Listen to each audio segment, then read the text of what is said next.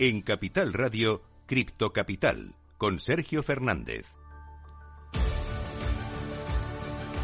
Muy buenas noches, sean todos ustedes bienvenidos un día más a su casa, la casa de los amantes de las criptomonedas. De las criptomonedas, antes de nada, eh, vamos a ver cómo está el mercado cripto. Venga, que, que, no estamos tan mal, parece que empezamos a remontar. ¿Por qué os digo esto? Mira, ya tenemos a Bitcoin en 30.000 dólares, ¿eh? que nos hemos asustado un poquito estos días, pero empezamos a recuperar. Ethereum ha recuperado también los 2.000. Tether parece que está a punto también de recuperar la paridad con el dólar. Y eso sí, Terra sigue eh, totalmente hundido, aunque empieza a haber planes de recuperación y obviamente pues ahora mismo te lo voy a contar en las noticias. Pero para resumir, el mercado cripto en su totalidad está subiendo cerca de un 10%, ahora mismo está en 1,3 billones y parece que empezamos a recuperar un poquito, que ya ha pasado lo peor, así que eh, ya sabes, sigue esta noche con nosotros. Además, te aviso que tenemos al grupo Valdomera Cripto, nos va a presentar tanto su grupo, su grupo privado, vamos a iniciar con ese mercado y también nos van a presentar sus NFTs, así que esta noche no se sale, no se sale, da igual que sea viernes, que haga buen tiempo, os tenéis que quedar con nosotros para aprender un poquito más sobre el mercado cripto y más en estos momentos así tan difíciles que es donde salen los valientes, los valientes de verdad. Así que venga, arrancamos ya sin más dilación. Cripto Capital, empezamos con minuto y resultado.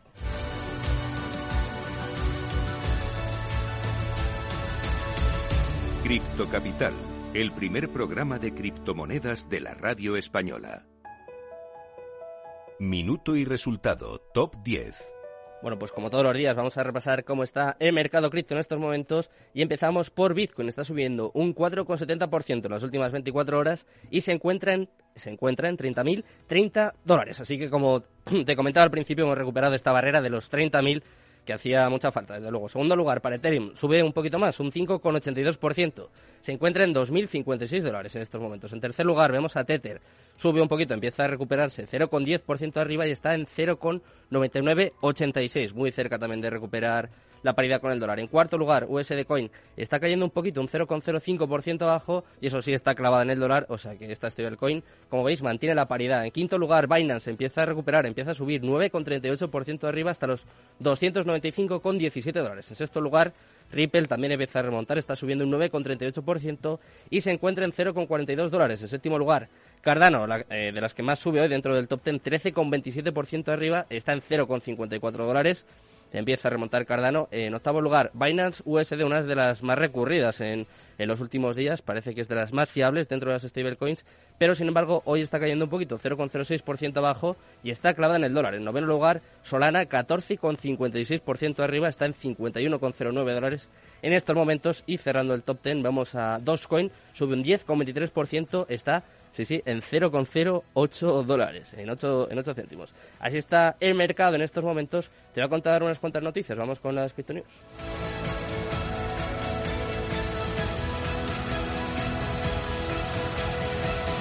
En Capital Radio, Cripto Capital, con Sergio Fernández.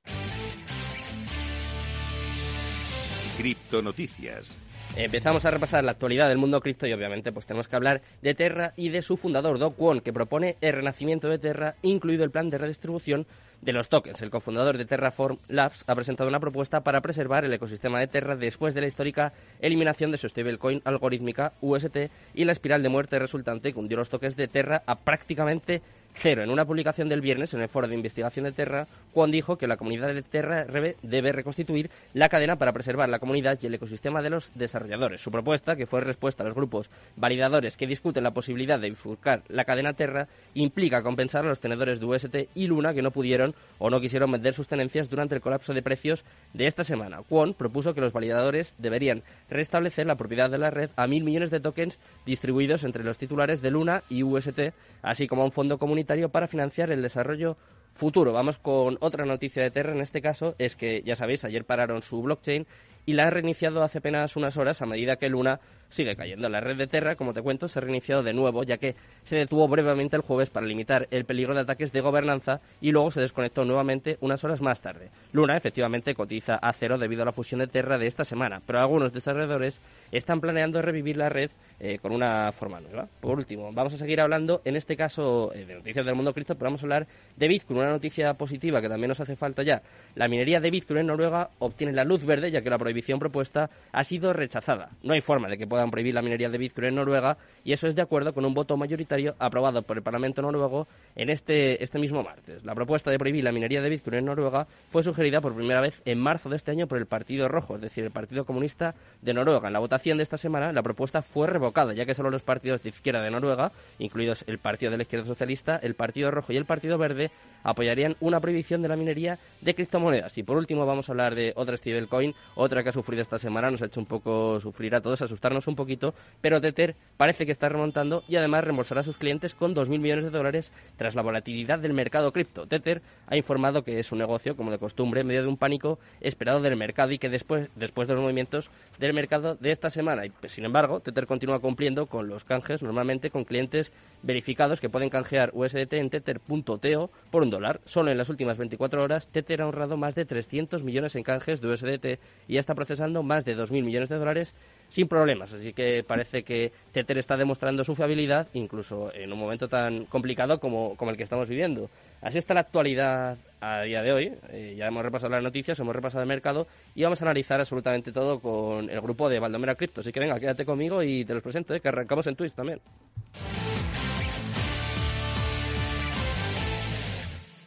Capital Radio Cripto Capital con Sergio Fernández.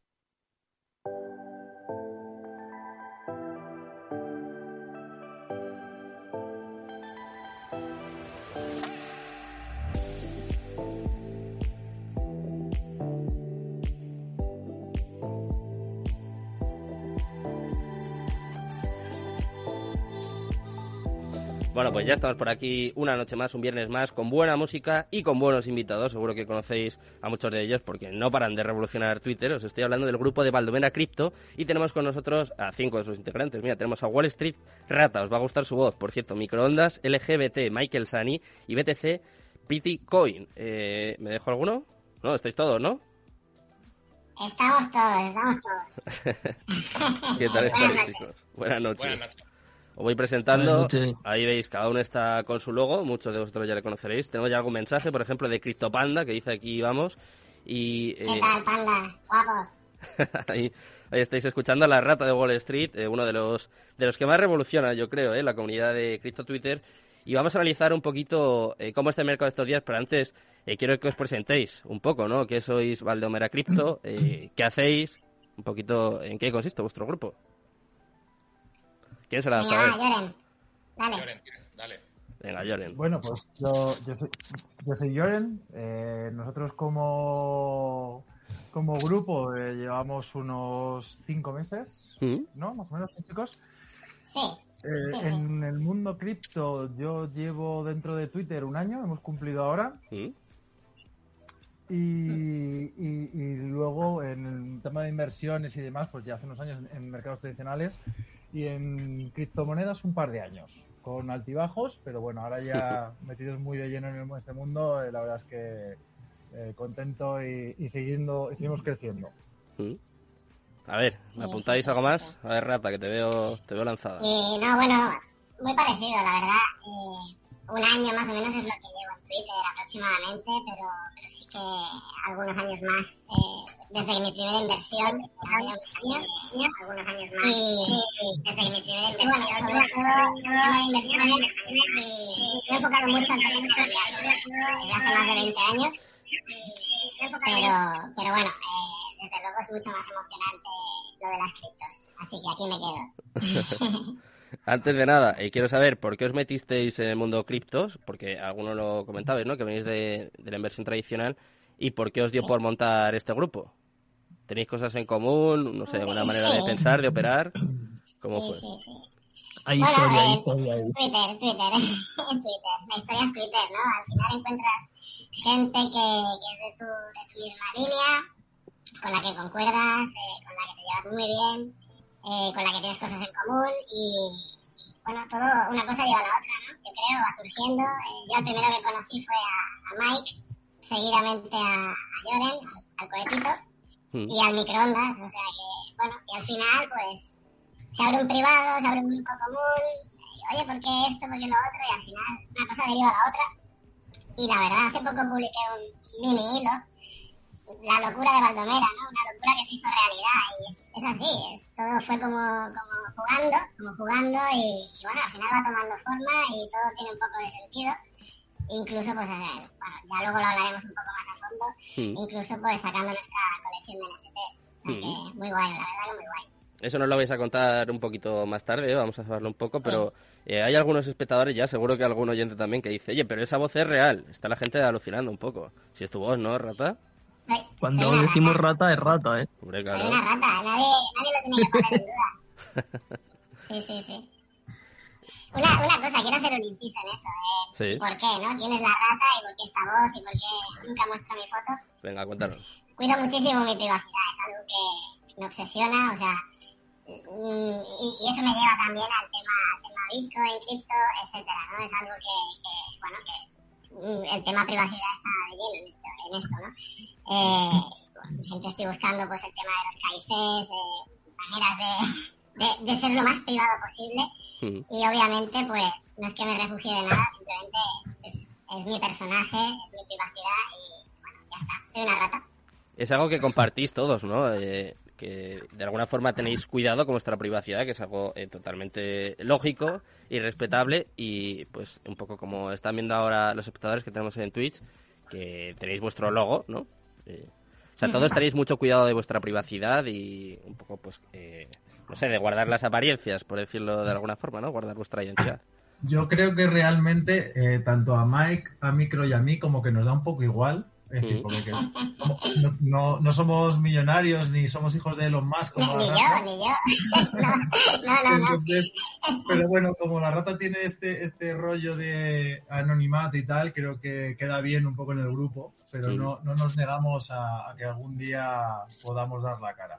Ah, bueno. Sí, a mí, a mí la verdad es que no me importa mucho. Además, no descarto que, que, que en pleno programa quite la ¿Ah, sí? Venga, face reveal.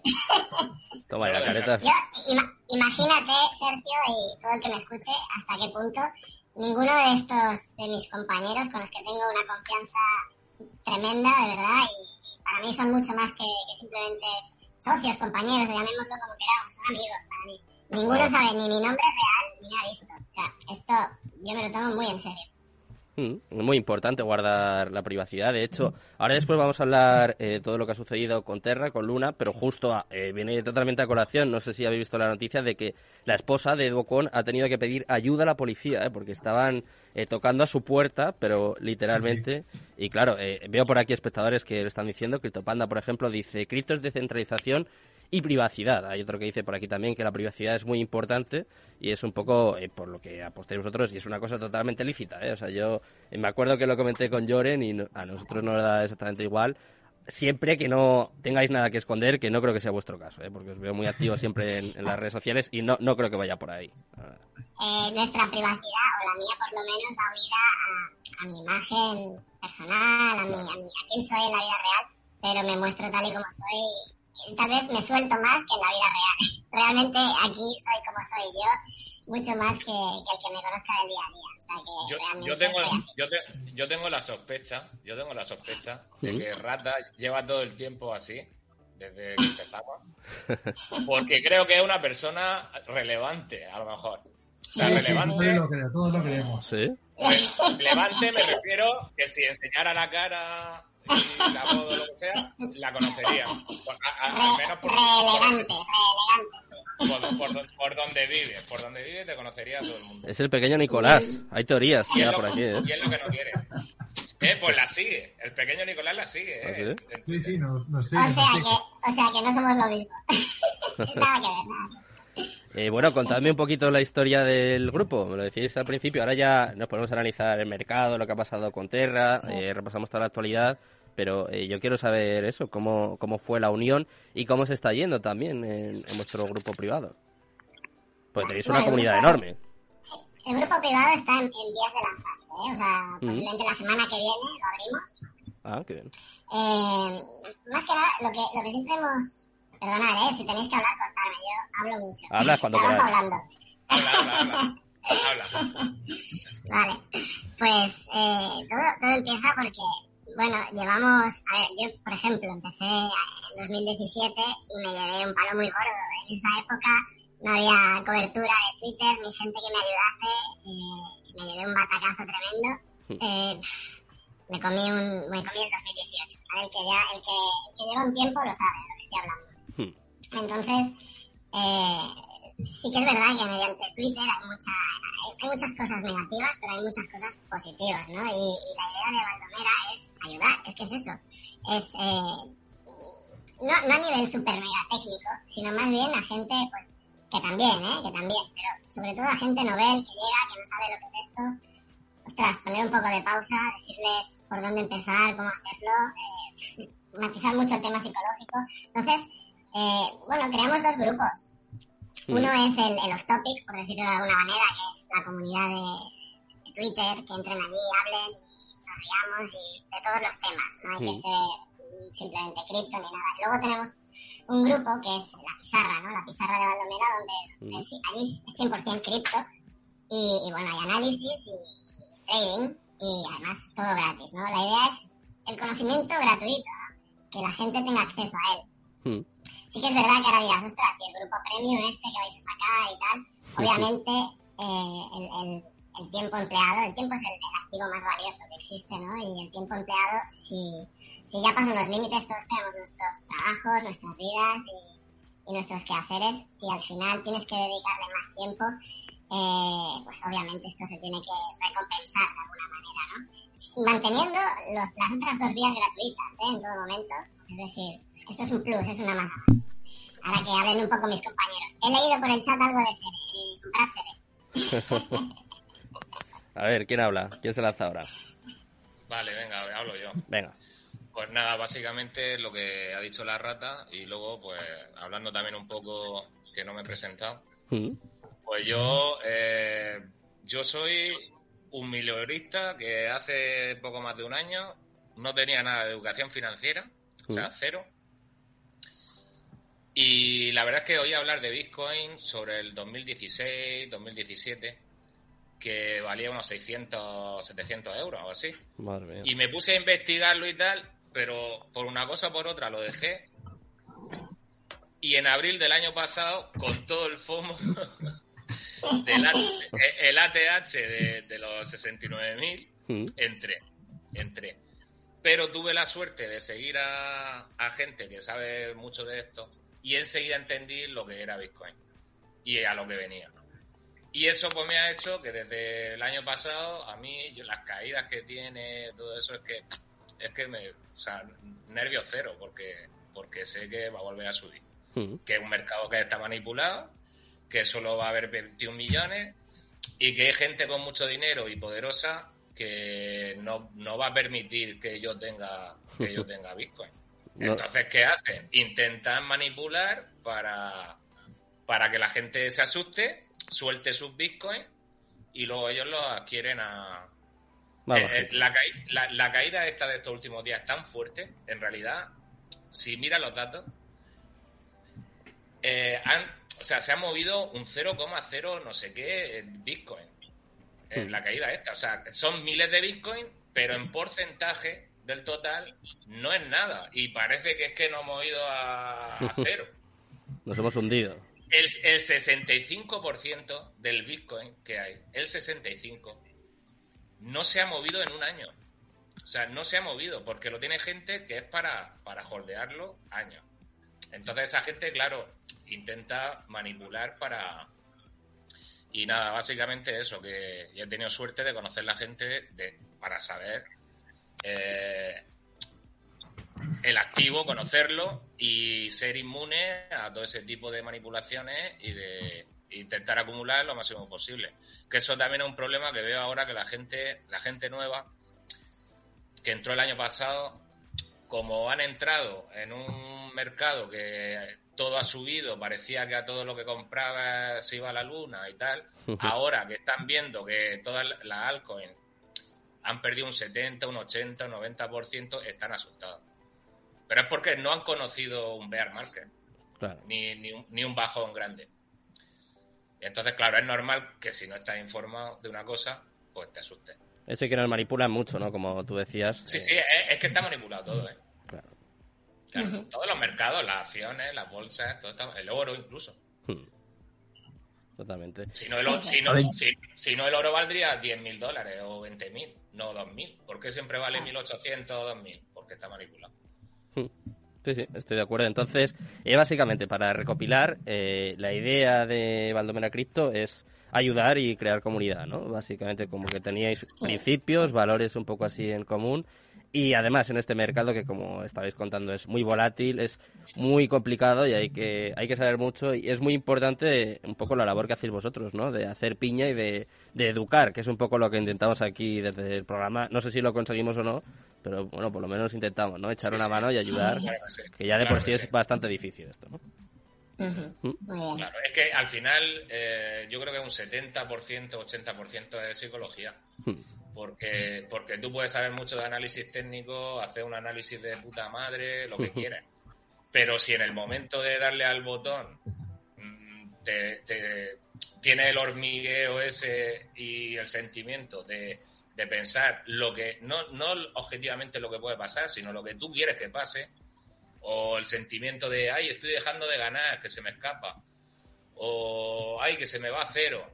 Todas esas cosas al final es muy importante y a lo mejor sabes mucho de análisis y has estudiado mucho y tal, pero si fallas ahí, eh, al final... Entonces yo creo que es, es lo que nos deberíamos enfocar mucho en nuestro grupo también eso, Hmm. de que la gente cuando tenga mucho FOMO, pues bajarle, bajarle el FOMO. La parte psicológica es... Y cuando, te- y cuando tenga mucho, mucho food, pues al contrario, Ujú. decirles que, que, que va a volver a subir, que estén tranquilos, y yo creo que eso es muy importante. Hmm. Incidís no mucho en... no- Dile, habla, habla, micro, perdón. micro. ¿Qué, qué? ¿Ya me toca o qué, tío? Venga, dale, dale. No seas tímido. Nada, bueno, sí, sí, me voy hablando que si no parece que Si no sea basamente de la privacidad aquí. Es el niño, es el niño del grupo, ¿eh? Sí, sí, yo no... No, yo muy, muy poquito, de hecho, en, eh, en tema cripto, en tema de inversiones en general, Hmm. porque, bueno, yo empecé en esto mm, porque me gustaba mm, economía, ¿no? Y mirar las típicas eh, movidas de, de- de cómo funciona la macroeconomía y este tipo de eventos. Y ya a raíz de eh, mi primer trabajo y estas cosas, empecé a pensar, bueno, eh, si me estoy quieto, soy un pringao, ¿sabes? Y empecé a buscar y rebuscar y bueno, de poquito a más, empezando lentamente por bolsa, ETFs y cosas muy tranquilas. Y desde el principio que pensaba, bueno, Bitcoin eso es demasiado volátil, no sé qué, no sé cuál. Hmm. Pero una vez fui agarrando experiencia y empecé a leer un poco a informarme más poco a poco, pues le metí un poco en spot. Y luego me gustó lo que veía, que era muy dinámico y, y es más entretenido que la bolsa. La diversión aquí es mucho mayor. Y ya está. Y poco a poco, luego un poco de futuros, DeFi, NFTs, cualquier cosa. Y al final yo creo que he tenido suerte en ese aspecto porque he hecho las cosas muy progresivas y he tenido un avance bastante progresivo y me ha dado experiencia relativamente rápido que ese es un problema que suelo ver mucho, que la, la gente se tira de cabeza. Y lo podemos ver mismamente con, es un ejemplo perfecto, lo que ha pasado con Luna. Hmm. Y es un ejemplo perfecto también para ligarlo con psicología, con gestión de capital, de riesgo, todas esas cosas. Porque hay gente que eh, lamentablemente se ha quitado la vida pues porque estaba sobreapalancado en inversiones en Luna, mm, con deuda y, y cosas así. Y claro, eso la, le ha un montón. Entonces, al final, la gestión de capital, de riesgo, la psicología y hacer las cosas muy en orden y, y con paciencia, porque al final es un mercado eh, muy explosivo, muy violento y si, y si tú vas muy de frente, es muy posible que, que te la comas, ¿sabes? Me, preguntan por aquí que si es mi primera transmisión con un puro NFT viviente. Tengo que decir que sí, ¿eh? Tengo que decir que es, que es la primera, pero bueno, yo más o menos me, sé manejar en todas las situaciones y me lo estoy pasando muy bien además bien, bien, bien. Con, vosotros. ¿Te sientes bien, Sergio? ¿Todo bien? Sí, todo bien, todo bien. perfecto. Estoy curtido, en peores, en peores me he visto, yo creo. Ah, Seguro que sí, seguro que sí. Yo Eh, sí quería enhora- decir, Sergio, que estaba diciendo antes, que nosotros en estos... Es verdad, enhorabuena, enhorabuena, ha sido papá, felicidades. Muchas gracias. Eh, Muchas es, lo que gracias. te quería, es lo que quería decir. Nos que está escuchando, además, ¿eh? Me comentó Lloré el otro día. Enhorabuena. Sí, tuvimos que posponer este programa porque, bueno, tengo ahí a, a mi hermana en casita, que además está muy bien, y le mando, le mando un beso. Todavía no sé yo si nos entenderá, yo creo que por lo menos nos oye, o sea que le mandamos un beso a él y, y a su mami. Pues venga. Eso sí que es un Eso sí que es algo único y no los NFTs, ¿eh? Es- Correcto, correcto. eso, eso sí que no tiene, no tiene valor, ¿eh? No, no se puede comparar. No tiene, no. No se puede comparar con nada. Eh, hablabais de lo de Luna, si os parece, podemos comentarlo un poquito porque vemos por aquí un espectador que dice, ¿cómo vais a entrar en Luna? ¿No meteréis 200 euros por si acaso? Eh, quiero saber si os han hecho mucho esta pregunta eh, en los últimos días. ¿Cómo habéis vivido Sí. esta situación? Y un poco, no sé, ¿qué os ha parecido? Vamos a analizar un poco el, el desplome de Terra Luna. Yo, si me piden a mí mi opinión, que yo no soy analista financiero, no soy experto en nada, pero yo diría que tengan muchísimo cuidado con especular con, con una criptomoneda que ya es que es pues, prácticamente se ha ido a cero, ¿no? Lo más normal es... Eso ya es como si metes tu dinero en el casino y yo desde luego aquí en el programa nunca voy a recomendar esas operaciones porque lo más normal es que, que se pierda, yo creo. Por No sé. supuesto. Nosotros lo No sé vivimos en directo, que estábamos todos metidos dentro del grupo, eh, justo la, la caída ya un poco final, ¿no? cuando estaba acercándose al dólar. Y sí que es verdad que algunos, eh, de manera privada, algunos de nosotros, digo, de manera privada, sin hablarlo en el grupo general de Valdomera, Mm, hicimos, hicimos micro, microcompras, por decirlo de alguna manera, Sí. y, y sí que es verdad que en esa- ese rebote que tuvo, pues hicimos algún tipo de ganancia, algún tipo de trade cortito, pero sí que es cierto que ahora mismo todo lo que compres de Luna, como tú bien dices, ya no es el casino, o sea, es una ruleta rusa. Sí. ¿Sabes? Es decir, hay una, hay, hay una bala que. O sea, tienes cinco balas metidas y una que igual no, y Claro. incluso más. Claro. Se ha, convertido, en- se ha convertido en un meme. Ahora mismo ya se ha convertido en un meme porque tiene, no sé si tiene Sí, ya... sí, ahora sí, si quieres entrarle a Luna, entrale a Shiva, ¿sabes? Claro. Pues Ahora, sí. ahora, ahora, ahora todo el mundo, a Luna, ahora, Ah, ahora o todo el mundo tiene millones. Tiene, tiene millones de Luna. Todos son ballenas ahora mismo en Luna. Entonces ahora mismo tiene, no sé si tendrá los mismos ceros que Siva ahí, no, pero por ahí, por ahí. Estoy Entonces buscándola ya- justo, ya ¿eh? Es un, es un riesgo. Sí. Y, Y, y yo, y yo creo que ha pasado esto por la avaricia del tipo este, del Dukwon. Sí, que además Porque se mofaba un poco, ¿no? De, de otras stablecoins, como por ejemplo DAI, que iba a morir y, madre mía, al final le ha explotado sí, en la cara, ¿eh? Todo ese... ido, han, ido, han ido a por él y, y BlackRock lo ha hecho, vamos, de Mm. cine. Lo ha hecho Sí, al final, o sea, fíjate si es, engañado. si es brutal esto, que la gente dice, no, las ballenas, no sé qué, no sé cuál, y a algún un proyecto tan potente como era Luna, en cuestión de días, se lo han bajado a la miseria. Entonces, eso es, yo creo que es un buen ejemplo para dimensionar lo pequeños que somos en este mundo, ¿sabes? Claro. Es que, es que BlackRock tiene dinero para comprar todas las, las 29.000 criptos que hay varias veces. Y hundirlas. Incluso, incluso, los 19, incluso los 19 millones de Bitcoin que hay tienen dinero para comprarlos todos. A ver si va a ser rata y por eso te pone esa voz, ¿eh? Esa, esa gente es muy potente. Entonces, Mis si no los comprarán, ya te lo aseguro. si Claro, quieren claro, eso digo yo. Pueden comprarlos, pero tengo que venderlos para que me los compren. ¿sabes? Claro, sí, pero para eso ya están las noticias negativas, vende, lo tiro al precio. Claro, claro. sabe que me asusto, tal, y para eso está eso. Pero vamos, que BlackRock lo ha hecho de miedo. O Mira. sea, pide un, pré- un préstamo de, de, de 100.000 bitcoins, le dice al Dukwon este, oye, te doy 25.000 bitcoins, así bajo mano, sin o- o- off the book, ¿no?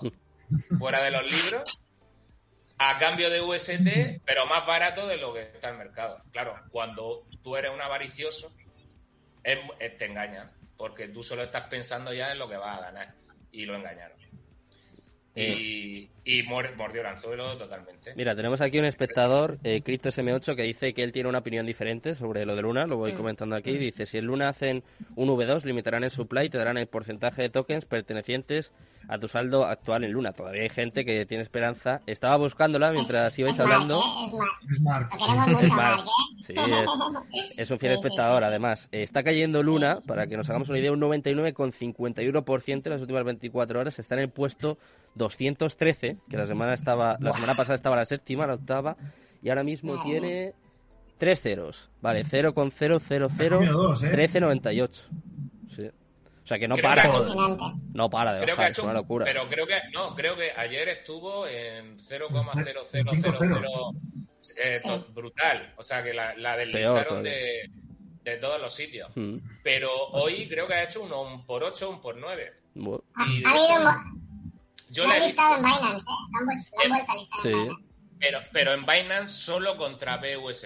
Sí, sí, sí, sí. sí. Contra BUSD solo. mm. Pero en, en otros exchange que he visto yo, no, no me acuerdo, lo tengo por aquí. eh, En Crypto.com sé que también la habían deslistado y luego vuelto. Lo he, lo he mirado muchas vueltas. En, en TradingView lo, he- lo he visto.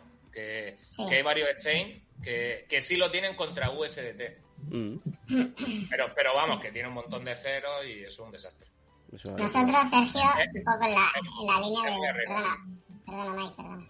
Sí, Tira, tira. nosotros en la, en la línea que decías, Sergio, eh, ¿no? sobre, sobre el casino, Luna, tal. Eh, y como bien ha dicho Joren, ¿eh? a nivel interno nuestro podíamos haber llegado a comentar que yo no lo hice. Yo soy muy conservadora, ¿eh? no, no, me gusta, no me gusta jugar a la ruleta Mm. en ningún momento. Eh, entonces yo no lo hice, pero sí que mis compañeros le tiraron ahí con el dólar y la recogieron en 4 o 5 dólares o hasta donde llegó, no recuerdo. Mm. Eh, creo que se puso en 4 dólares, ¿no? Creo. El rebote, bueno, Llegó, hasta la cosa. 8, llegó hasta 8, yo vendí en 4 y medio, sí. Sí, sí. Algo le sacaron. Yo la verdad que no me uní a la fiesta. lo vi de espectador desde atrás. Pero, pero lo que sí está claro que de cara a nuestro grupo jamás, jamás vamos a, a recomendar algo así. Es, es decir, tratamos siempre el tema psicológico, el tema, el tema conservar, gestión de, gestión de riesgo, muy importante, no sobreexponerse. Hoy lo hablaba con, con un chico que, que comentaba que, que estaba, que estaba mal, lo comentaba en el grupo, ¿no? Eh, Mm. y como él, mucha gente que estaba mal, que no conseguía recuperarse psicológicamente, que, que había perdido mucha pasta, a saber, a saber, ¿no? Eh, es que el problema es la sobreexposición, eh, y eso es lo que intentamos. Es que es algo tan simple, llegar a entender eso, y cuando lo entiendes, todo empieza a funcionar, simplemente. O sea, puedes, puedes errar un, un trade o puedes acertarlo, pero si no estás sobreexpuesto, no hay problema, no pasa nada, no pasa nada. Y este es el- el- esta es la verdadera clave y lo que intentamos eh, trabajar con la gente psicológicamente y ma- machacarlo. Que oye, eh, que tú mañana te puedas ir a cero. Yo lo digo y me ha caído hate en Twitter por un tubo, porque yo puse un tweet hace tiempo que dije, mañana si Bitcoin se va a cero, me da igual, me da igual, no me da igual. Lloraría, eh, me tiraría de los pelos, pero que, mm, o sea, mm, no cambiaría el, el destino que tenga para estas vacaciones, ni irme a comer el sábado por ahí, no lo voy a cambiar porque no necesito el Bitcoin. De hecho, de hecho, ahora mismo a mí Bitcoin me cuesta dinero, no me da dinero. Yo jamás he cambiado un Satoshi a euros, jamás. Todo lo que ha entrado es de euros La resistencia. O sea, eh, por eso te digo, entonces, no necesito, no necesito ese Bitcoin, está ahí como hold, tra- hago trades, lo que sea, pero se puede ir a cero y mi vida seguirá igual. Mi, mi vida seguirá igual. Y, y eso quiere decir que estoy trabajando, estoy bien trabajada en la, en la sobreexposición. En el momento en el que tú tengas que cambiar un parámetro de tu vida porque un trade te ha ido mal o una moneda se ha ido a la mierda, con perdón, Mm. Algo falla, algo falla y tienes que corregirlo porque, porque te va a ir muy mal. Y eso es lo que, lo que respecto a Luna sobre todo, ¿no? Quiero Oye, saber... no te sobreexpongas en ninguna moneda. Si me permitís, eh, quiero saber un poco, eh, primero, vuestra opinión sobre cómo ha gestionado, en este caso, eh, Duo Kwon o todo el equipo de Terra esta, esta situación. Primero, si pensáis que lo han gestionado mal. Y luego también eh, lo puso Laios, In- Laios Investors, no sé si lo habéis visto. Ha salido algún idiota, como siempre, siempre tiene que haber idiotas, en todos los sitios hay tontos, eh, riéndose de la gente que, que ha perdido su dinero. Eh, lo comentabais Ah, vosotros al TikTok, principio, ¿no?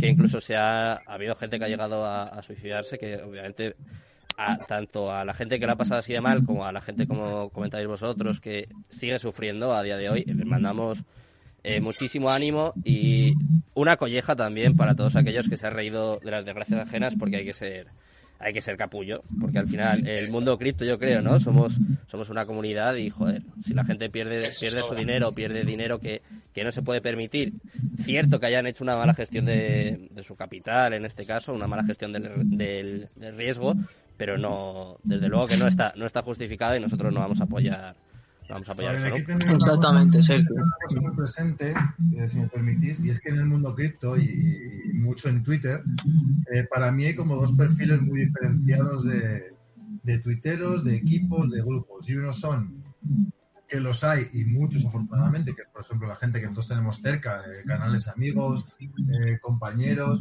que son gente que queremos eh, hacer de las criptomonedas pues algo accesible a la gente, poder explicarlo de una manera sencilla, eh, que la gente entienda los riesgos que hay. Nosotros somos muy maximalistas, por ejemplo, de Bitcoin, Mm. entonces nuestras carteras están balanceadas siempre hacia lo un poco más seguro de lo que es el Bitcoin. Pero luego, por ejemplo, hay otra, otra parte de, de todo este criptomundo que son eh, vendehumos, eh, magos, eh, gente que, que aunque tenga avatares parecidos a los nuestros y nombres irreales, se dedican a promocionar el FOMO, a decir que esto es un mercado que puedes hacerte millonario en, en un mes, que, es. que es muy sencillo. Y a lucrarse, que- a lucrarse de eso, de que es peor todavía. Eso es. De eso la gente que no Y tiene eso ni lo idea. que provoca, eso es lo que provoca que luego salga en TikTok un vídeo de un tío riéndose de la gente que ha perdido su dinero, porque no tienes corazón ni antes ni después. Entonces, aunque, aunque nosotros eh, económicamente, pues, sé que a mis compañeros no nos ha afectado y a mí tampoco, Mm. en el grupo, pues eh, ayer, estos dos días, lo hemos estado hablando de una manera como muy, muy cercana con nuestra gente.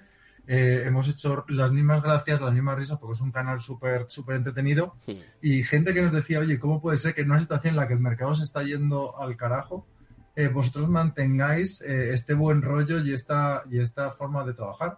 Oye, pues, pues nosotros, primero tenemos una gestión del riesgo ade- adecuada, aunque, aunque evidentemente todos hemos perdido cantidad de, de beneficios o, de, o de- de estar mejor a estar un poco peor, pero al final nuestra gestión del riesgo nos ayuda a que psicológicamente, eh, oye, pues no nos afecte. Y como dice Rata, es decir, el dinero que tú tienes invertido en cripto no es el dinero que vas a usar para el alquiler, la Eso luz es. o, o- o comer. Entonces lo que hacemos es una comunidad de apoyo, de estar todos juntos, intentar hacer eh, crecer, enseñar al que no sabe. El otro día preguntaba a un chico, oye, no tengo ni idea sobre esto. Le decimos, oye, aquí todos nacimos, todos empezamos desde cero y no hace tanto. Y esto se aprende preguntando. Entonces, eh, hay que respetar a la gente que quiere hacer las cosas bien, apoyar a los canales como Lean Investors, como tú has dicho, gente que hace las cosas muy bien, hay muchos canales en Twitter, y que la gente no se deje llevar por los vendehumos ni por las promesas fáciles. Eso es. Y una de las promesas fáciles, por ejemplo, para mí es el, el protocolo de Anchor que tenía, Madre que mía. tenía Terra para, para hacer un staking al 20%, que la gente metía su dinero ahí y luego, claro, cuando desaparece, se sorprenden. No, es que, a ver, no te dan nadie en el mundo.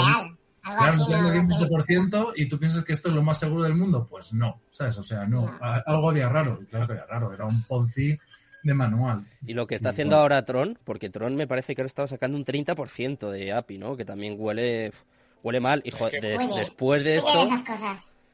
Que fuera, cuando ¿no? ofrecen Cosas. tanto, cuando ofrecen tanto, es que mm, huele a Ponzi, Sí, claro. sí. Porque nadie, nadie da las cosas porque sí, gratis. Claro. Nadie. Sí, parece que no hemos aprendido la lección encima, ¿eh? Después de vivir todo esto de Terra, en lugar, no sé, de aprender un poco, intentar hacer las cosas un poco mejor, pues parece que volvemos a caer en el mismo error. O sea que, vamos, muchísimo, muchísimo cuidado, ¿eh? A todos los espectadores, a todos los oyentes, a toda la gente del grupo de Valdomera Cripto con estas cosas que, que son muy, muy peligrosas siempre. Eh, quiero saber... Yo mi- Dime, dime. Ay, perdón, no, Habla, habla, no te preocupes. un, un- un apunte solo. Eh, que yo a la gente le diría eso, que todo lo que pase de un 10%, lo que pase de un 10%, Ujú. ni que se olvide. Ni De un 10 para abajo. De un 10 para abajo y casi seguro que no habrá problema. De Ponzi o de, o de estafa o lo que sea. Mira, tenemos por aquí a Crypto Babies. Dicen que llegan en 15 minutos. Nos van a Siempre está contar. conduciendo. Siempre está en la carretera. Pues ahora vendrá con nosotros y nos va a comentar también ¿eh? vuestra vuestra colección de NFTs, que, estoy deseando también saber un poquito más. Pero quiero que me contéis también eh, cómo veis el mercado, porque claro, este escándalo, este desplome de Terra ha afectado al mercado cripto en su totalidad. Eh, Bitcoin ha caído pues prácticamente un 17% en la última semana. Ya han salido también los listillos, la gente que tenía ganas al mundo cripto diciendo pues lo de siempre, ¿no? Que es un Ponzi, que es una estafa piramidal, que Bitcoin se va a ir a cero. Lo mismo que llevamos escuchando ya los últimos 10 años, que hasta aburren un poco, pero eh, es verdad, ¿no? Esta última semana el mercado eh, se ha desplomado, está mal. Eso sí, hay que decir que después de la pandemia, después de la guerra de Rusia y Ucrania, pues a pesar de todo, Bitcoin sigue manteniendo los 30.000, que a mí me parece una cosa increíble. Y bueno, no sé, quiero, quiero saber un poco vuestra visión del mercado cripto. ¿Cómo lo veis a día de hoy y qué pensáis que puede pasar un poco en, en las próximas semanas? Dale, micro. Micro, quita el micro. Eh, sí, no sé, eh, me ha salido como que se desconecta el micrófono o algo así. Pero no, sí, sí, a ver, o sea, el tema es que ya veníamos, ¿no? De una situación jodida. Mm, macroeconómicamente. No es que se haya caído criptos, que ha caído todo. Bueno, ahora hemos caído un poco a, a destiempo, Hmm. Pero al final estamos viviendo todos en el mismo mundo, sea blockchain, sea metaverso, sea lo que sea. El SP lleva seis afecta. semanas, seis semanas consecutivas en negativo también, ¿eh? el SP500. A Esos, eh, sí, sí, sí, o sea. Cuidado, ¿eh? lo que está pasando es una barbaridad y no sé, y es, es algo muy fuerte y, y ya lo de Luna fue fue increíble, ¿no? Yo lo viví como un evento de esos de Histórico. como para si- mal. sí, como Eso. si le no, peta un volcán en la cara, ¿sabes? Bueno, sí, sí, y el mercado, eh, eh, yo hace tiempo que estoy jugando muy conservador también, porque sí, porque tenía mis, bueno, mis hipótesis más tirando a bajistas y digo, no sé lo que va a hacer, pero lo que no quiero hacer es entrar, porque me parece muy arriesgado, ¿sabes? Eh, especialmente porque a mi hipótesis de esas de, de al season y dominancia y luego y ahora veremos otro pum no me tenían fundamentos porque la fuerza de Bitcoin eh, no la hallaba por ninguna parte. Hmm. Bitcoin es un activo que cuando quiere cuando él quiere hace lo que sea. Da igual cómo esté el mercado da igual lo que esté pasando se vuelve el rey se desmarca y empieza a hacer lo que le da la gana vale y puede subir un montón sin embargo, para hacer eso necesita fuerza, necesita tener una relevancia en el mercado cripto, eh, la dominancia, por ejemplo, estaba por los suelos. Y tú no puedes eh, tener estos movimientos o que Bitcoin se desmarque y empiece a moverse como él quiera si lo tienes en la mierda en su propio mercado, porque las sales lo están batiendo a la mínima que da señales de subir. Eso debilita muchísimo a Bitcoin y no te permite hacer esos movimientos al alza que se pronostican. Y también cuando ya está tan baja esa dominancia y y las sales van subiendo y bajando y haciendo movimientos bastante volátiles, tampoco puedes tener una all season per se, porque no te queda liquidez en Bitcoin de pasar a alts. Hmm. Y eso lo sumas a un mercado que está más o menos bajista y que no está entrando tanta gente nueva. ¿Y qué es lo que pasa? Pues que es un escenario bajista. Es un escenario de que falta fuerza. En general falta fuerza a casi todo. Y esa fuerza, cuando no puede aguantar, pues nos vamos para abajo y ya está. No, no hay tampoco tanto más. Entonces yo en lo personal sí que he ido reduciendo un poco exposición, sacando algunos beneficios y cosas de hold que las dejas porque pues las dejas y ya está. Hmm. Y bueno, eso es un poco como, como yo lo veo, que recesión y es lo que hay, y apechugar. ¿Lo veis todos igual? ¿Estáis de acuerdo todos? Yo quiero, yo quiero añadir que tengo una, una especie de- bueno, hay ciertas teorías de esas con- conspiranoicas que a mí me encantan un poco. Y es que pues eh, la caída de Terra está orquestada por, por grandes, como ha explicado muy bien Mike, La por grandes... Eh, ¿no? Parece que están ahí detrás. Grandes fondos, ¿no? Eso es, eso es. Entonces, eh, al final tengamos en cuenta que, la Fed, que al final es, es el, es el, el agente más importante detrás de todas estas regulaciones que quieren hacer, Hmm. siempre dice que las criptomonedas que vale, ok, que la gente puede jugar con su dinero como quiera, pero siempre, siempre comenta que, que no le gustan las stablecoin, ¿no? Que al final, eh, por, por qué, por qué ellos lo que entiendo que ellos lo ven de, oye, si nosotros queremos sacar un dólar digital y queremos que, que el mundo entero compre nuestro dólar digital, igual que han comprado durante mm, décadas el dólar físico, eh, si hay stablecoins que no necesitan, eh, digamos, eh, depender de la Fed o depender de, de eso, la Fed lo que ve es que al final estas empresas pueden ser una, una, una, competencia, ¿sabes? Y de hecho lo es. O sea, hay países que en vez de tener dólares, como pues la gente argentina, la gente de Venezuela, en tener dólares o tener su moneda, eh, lo que hacen es meten su dinero en, en stablecoins, lo meten en staking en ancho al 20% y le está generando unas rentabilidades brutales. Entonces, creo que al final las stablecoins que no dependen de empresas puede ser la de Coinbase o Binance, que al final tienen su, en su negocio, tienen el respaldo, creo que pueden dar problemas y creo que, puede repetirse. De hecho, llevamos un par de días nosotros comentándonos en los grupos que cuidadito con USD Tether, que, oye, que parece que ellos proclaman y, dicen al cielo que tienen respaldo de cada, de cada Tether en circulación, Hmm. pero luego al final no son nada claras, es decir, no permiten hacer según qué cosas, los papeles que presentan son papeles, no son dólares, y, ayer ya se vio bajar del dólar a los 93 eh, centavos, que hmm. eso no había pasado, ¿sabes? entonces entiendo que hay agentes atacando a, esas monedas y que tengan cuidado a la gente porque lo de UST, aunque no sean los mismos, que son es, es, esta logarítmica, que no es lo mismo, pero que puede repetirse, ¿sabes? Entonces, eh, yo para mí, yo particularmente nunca, o sea, no, no, suelo tener dinero en stable, siempre hago todo paridad versus Bitcoin y, el, y mi liquidez la tengo en Bitcoin, ¿sabes? Porque al final Bitcoin lleva 10, 11 años, nunca, nunca ha fallado, nunca se le ha podido eh, hackear, entonces al final dentro del mundo cripto es lo más seguro que tenemos, bueno, dentro del mundo cripto y fuera del mundo cripto, es lo más seguro, es como tener un lingote de oro en tu casa, y, es la garantía. Entonces, bueno, eh, avisamos a la gente de que tengan cuidado, que no decimos que vaya a pasar ni queremos eh, hacer, hacer miedo de esto, mm. pero bueno, que tengan cuidado. Es una de las estrategias que tenéis vosotros, porque justo os quería preguntar sobre eso, sobre formas de, no sé, de alguna forma de minimizar daños, de estar protegidos. Eh, todos lleváis un poco esa estrategia, no metéis tanto el, líquido en stablecoin, sino que un poco como, como estabais comentando, lo acumuláis en satoshis o no sé, contadme un poco estrategias para ayudar un poco a la gente que no se fía de stablecoins que tienen sus motivos ¿eh? después de, lo que hemos vivido. Yo sí que tradeo bastante respecto a, USDT o estable, sí.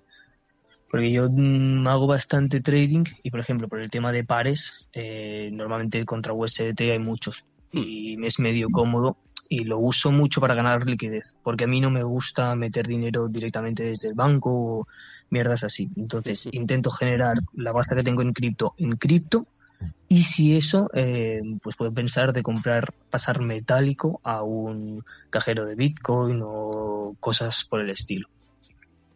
Y luego respecto a estrategias y tal, pues mira, yo un consejo que igual puedo dar, que es algo eh, referente a lo del otro día con Luna, es que cuando pasan este tipo de eventos, ¿no? Que está cayendo un proyecto eh, muy top o que antes quería mucha gente entrar y ahora está a un precio que es demasiado barato, porque para el proyecto o para lo que era o para cómo se percibía es demasiado barato. ¿Qué pasa? Que la gente especula y gamblea y hace pues lo que se hizo y lo que nosotros también hicimos un poco, que es eh, baja a 8, pues a 8 compro y si rebota, claro, es que está muy barato, pues me hago un por 10. ¿Sabes? Y si cae, pues mira, cae. Pero ¿qué pasa? Que tú ahí no sabes si va a subir o bajar, no tienes garantía y el precio está demasiado barato, sí. ¿Y qué es lo que ha pasado? Que va bajado 8 y luego bajó 4 y luego baja 1 y luego de 1 eh, pierde, eh, gana un 0 y luego otro 0 y otro. Eso es un cuchillo que está cayendo ahí y está arrasando con todo. Y es muy difícil predecir en este tipo de, de eventos cuándo va a rebotar. Y lo que acaba sucediendo es que uno dice, bueno, meto y si sube gano y si no, pues mira, pierdo eso. Pero pierdes y luego como sigue estando más barato, vuelves a meter. Entonces ahí hay que tener una gestión de capital muy importante o eh, a especular de otra manera, que es buscando el rebote. Si yo creo que va a tener un rebote, lo que tengo que hacer no es decir, pues me gusta este número y pongo una orden aquí a ver qué pasa, ¿vale? Y ya es una situación en la que no deberíamos tradear, ¿no? Poco por sentido común, pero si le vamos a hacer, realmente lo que hay que hacer es eh, meterle ganas, estar delante de la pantalla y estar buscando un rebote. Y cuando veamos algún símbolo de rebote o alguna noticia o, o que empieza a hacer algún retest por encima del dólar o cosas así, entonces ahí podemos plantearnos entrar. Y buscar ser de los primeros en entrar en ese rebote que, que ansiamos. Porque el rebote se puede dar en 8, o se puede dar en 4, o se puede dar en 0,015.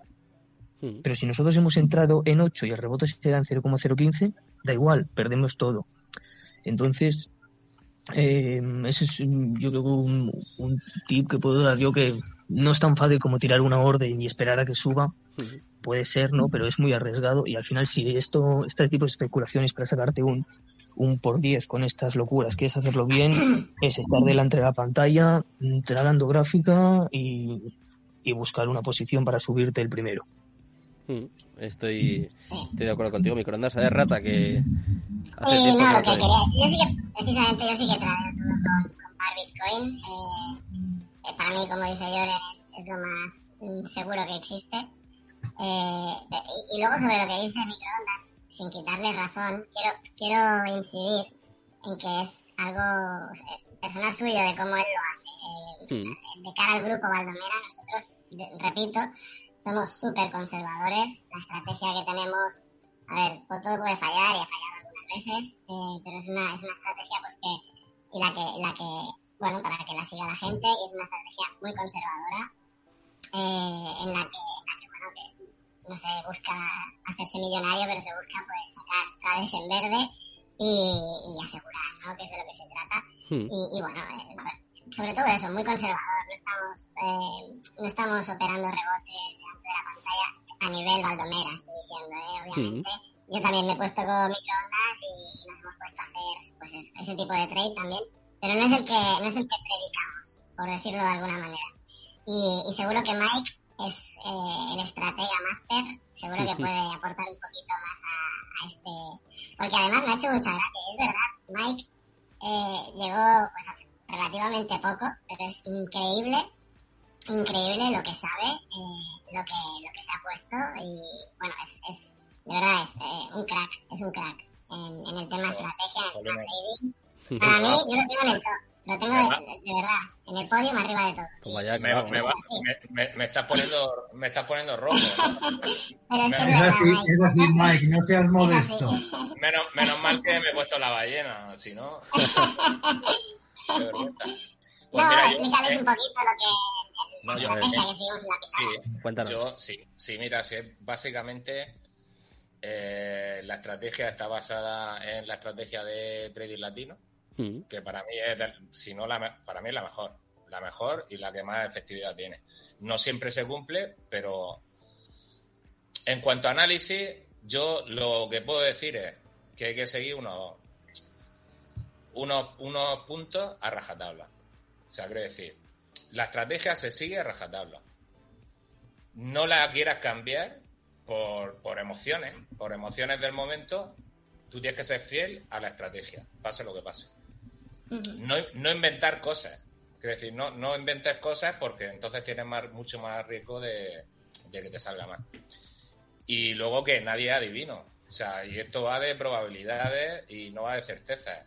Eh, pero vamos, que lo básico es eso, no, no vender en pérdidas, tener una gestión de riesgo adecuada, eh, intentar evitar los futuros, sobre todo si eres nuevo. Cuando ya, ya llevas tiempo en el mercado y ya controlas un poco más y tal, pues sí puedes empezar pues con poco capital e intentar hacer tus operaciones y tal. Un por cinco, cosas así. Pero es que ya la gente es lo que pasa, que se pone por 50, por 100. Y entonces la volatilidad Mucho te liquida. Al, al final que van a por ti. Si hasta ni siquiera por 5 estás a salvo. Nosotros Y- nos, y- re- nosotros nos reímos porque somos mucho más arriesgados que Mike. Pero como Mike sabe más que nosotros, él nos dice, no, hacemos solo por 5. Y nosotros ahí, por 50, por 125. La rata que se tiene alguno de esos. Pero, Es que pero claro. sí, Mike, Mike nos pone cabeza en todo esto y gracias a Dios, por eso las cuentas van bien las del grupo.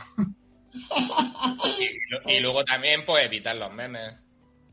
Mm. El memecoin. son cosas que en realidad son simples, cosas simples, pero que las tienes que cumplir con disciplina. Tienes que tener disciplina.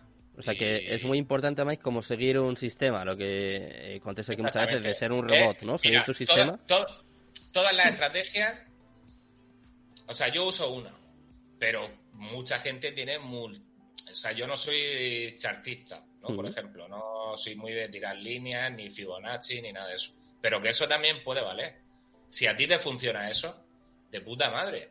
Como si compras cuando es luna llena y vendes cuando es cuarto menguante. Cuidado con esa. Has, has- has ganado dinero, pero, pero si has ganado y te ha salido bien, te, te callas la, te calla la boca. Mm. Entonces quiere decir que es respetable todo. Lo que pasa es que nosotros tenemos la que, la que tenemos.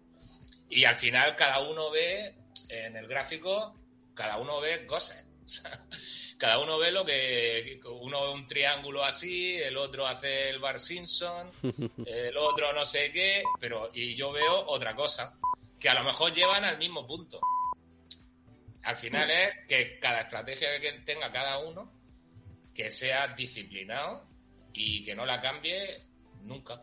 Y ya está. Y, y es lo que hay que hacer. Tenga la que tenga, ¿eh? Y todas son respetables. Bueno, pues ahí tenemos esa lección de, de Mike Crypto. Muchas gracias. ¿eh? Yo creo que seguro que, que has ayudado mucho a los oyentes, igual que ayudas allá a los miembros de vuestro grupo. He abierto un debate aquí en el chat, no sé si lo habéis visto, y quiero saber un poco también vuestra opinión, porque claro, ahora eh, obviamente hay que hablar de las stablecoins. Ahí lo dice por aquí, por ejemplo, eh, Tekel Trace, que la más usada quizás sea USDT, y quiero saber un poco eh, vosotros qué alternativas tenéis. Veo que no os gusta mucho Tether entiendo el porqué y pues es algo normal. De hecho, hay mucha gente que dice que el próximo o que el bear market de verdad va a venir cuando tumben USDT. Yo lo veo complicado porque creo que hay eh, mucho dinero y no sé, me parece que hay algo muy fuerte detrás de, de Tether con mucho poder. Pero eh, no sé, quiero saber vuestra opinión, alternativas, eh, cuál os gusta más. Yo, mira, eh, yo lo tengo claro. Eh, como han dicho mis compañeros, al final eh, Bitcoin es lo más seguro. Hmm. O sea, porque Bitcoin eh, ha venido a cambiar el mundo. O sea, y eh, va a cambiar la forma de interactuar y hacer transacciones. Eh, yo qué sé, abarata los costos de la innovación, eh, democratiza las cosas. Es que no tiene sentido que usamos tecnología de hace 50 años, o sea, la, tarjeta de crédito, que es de hace 50 años, cuando tú con una billetera, pues le puedes mandar a otra persona. Quiere decir, tú no necesitas conocer a otra persona para tener confianza. O sea, es que eso es- yo creo que es la gran revolución. O sea, mm, eh, el, el poder que tiene ahora el usuario con, con esto. Y entonces, mm, si no lo tiene en Bitcoin y, y prefiere una estable y tal, yo ahora mismo solo confiaría en BUSD Hmm. y en USDC. ¿Por qué? Porque tiene detrás a dos gigantes como son Binance y Coinbase que no van a hacer la parida de hecho Ducon. O sea, esta gente tiene más que perder por eh, al otro, ese hombre le ha perdido la avaricia, como ya he dicho antes. Hmm. Entonces, tanto Binance como Coinbase son tan grandes y, y ya miran a, a futuro, porque yo no descarto que sacri por eso ahora Binance se está regulando eh, eh, en los países y tal. Hmm. Están pasando por el aro porque la idea es que el 10, o sea, nosotros que somos ahora los clientes, que somos los, los que hemos llegado antes, supongo que yo en el futuro nos van a sacrificar con KIC y todo eso, nosotros tendremos que irnos al exchange descentralizado, pero ellos van a ganar el otro 90% de la población, que es la gente que ahora no está dentro. Cuando la adopción sea masiva, nos sacrificarán a nosotros con regulaciones, pero van a ganar al- a, a la gran masa de gente. Entonces, yo no creo que tanto Binance como eh, Coinbase, por ganar un dinero eh, a corto plazo, eh, tiren por tierra eso. O sea, es, demasiado lo que está en juego en el futuro para ellos. Están muy bien posicionados. Y si para mantener BUSD y USDC tienen que perder dinero, lo van a perder. Y, por eso no va a haber ningún problema, yo creo. Hmm. ¿Estáis de acuerdo todos? Sí, sí, sí, sí. Sí, yo... Es un, debate que tuvimos ayer, nosotros, entre nosotros. Sí, sí. Sí, Sí, o- micro, micro. Oye, por, por hacer un poco un inciso, sí, eh, primeramente concuerdo, ¿no? Completamente con que no es ninguna tontería mantener liquidez en Bitcoin y de hecho eh, de eso se trata la adopción, de que Bitcoin se perciba como eso y actúe como liquidez y como moneda eh, corriente, ¿no? Y luego el tema de, de Binance USD y USDC tienen esas empresas detrás y están respaldadas, especialmente Binance USD, por fiat directamente. O sea, eso es. pues, si tú tienes un hoy, hay un dólar real detrás que vale eso. Entonces, como Binance no te haga un rug pull, eh, estás seguro. Luego Tether, que yo estoy un poco más en. No en defensa, pero más comedida, en mi opinión, respecto a Tether, es que, bueno, es muy grande, los respaldos son dudosos, son dudosos y hay mucha... Está bastante escondido, es bastante confuso y no no está sé. nada esclarecido lo que hay detrás. No se dejan Pero- auditar ni nada. Sí, exactamente, eso no me hace mucha gracia tampoco. eso es la parte que a mí no, no me convence. Demasiado ocultismo hay ahí, ¿no?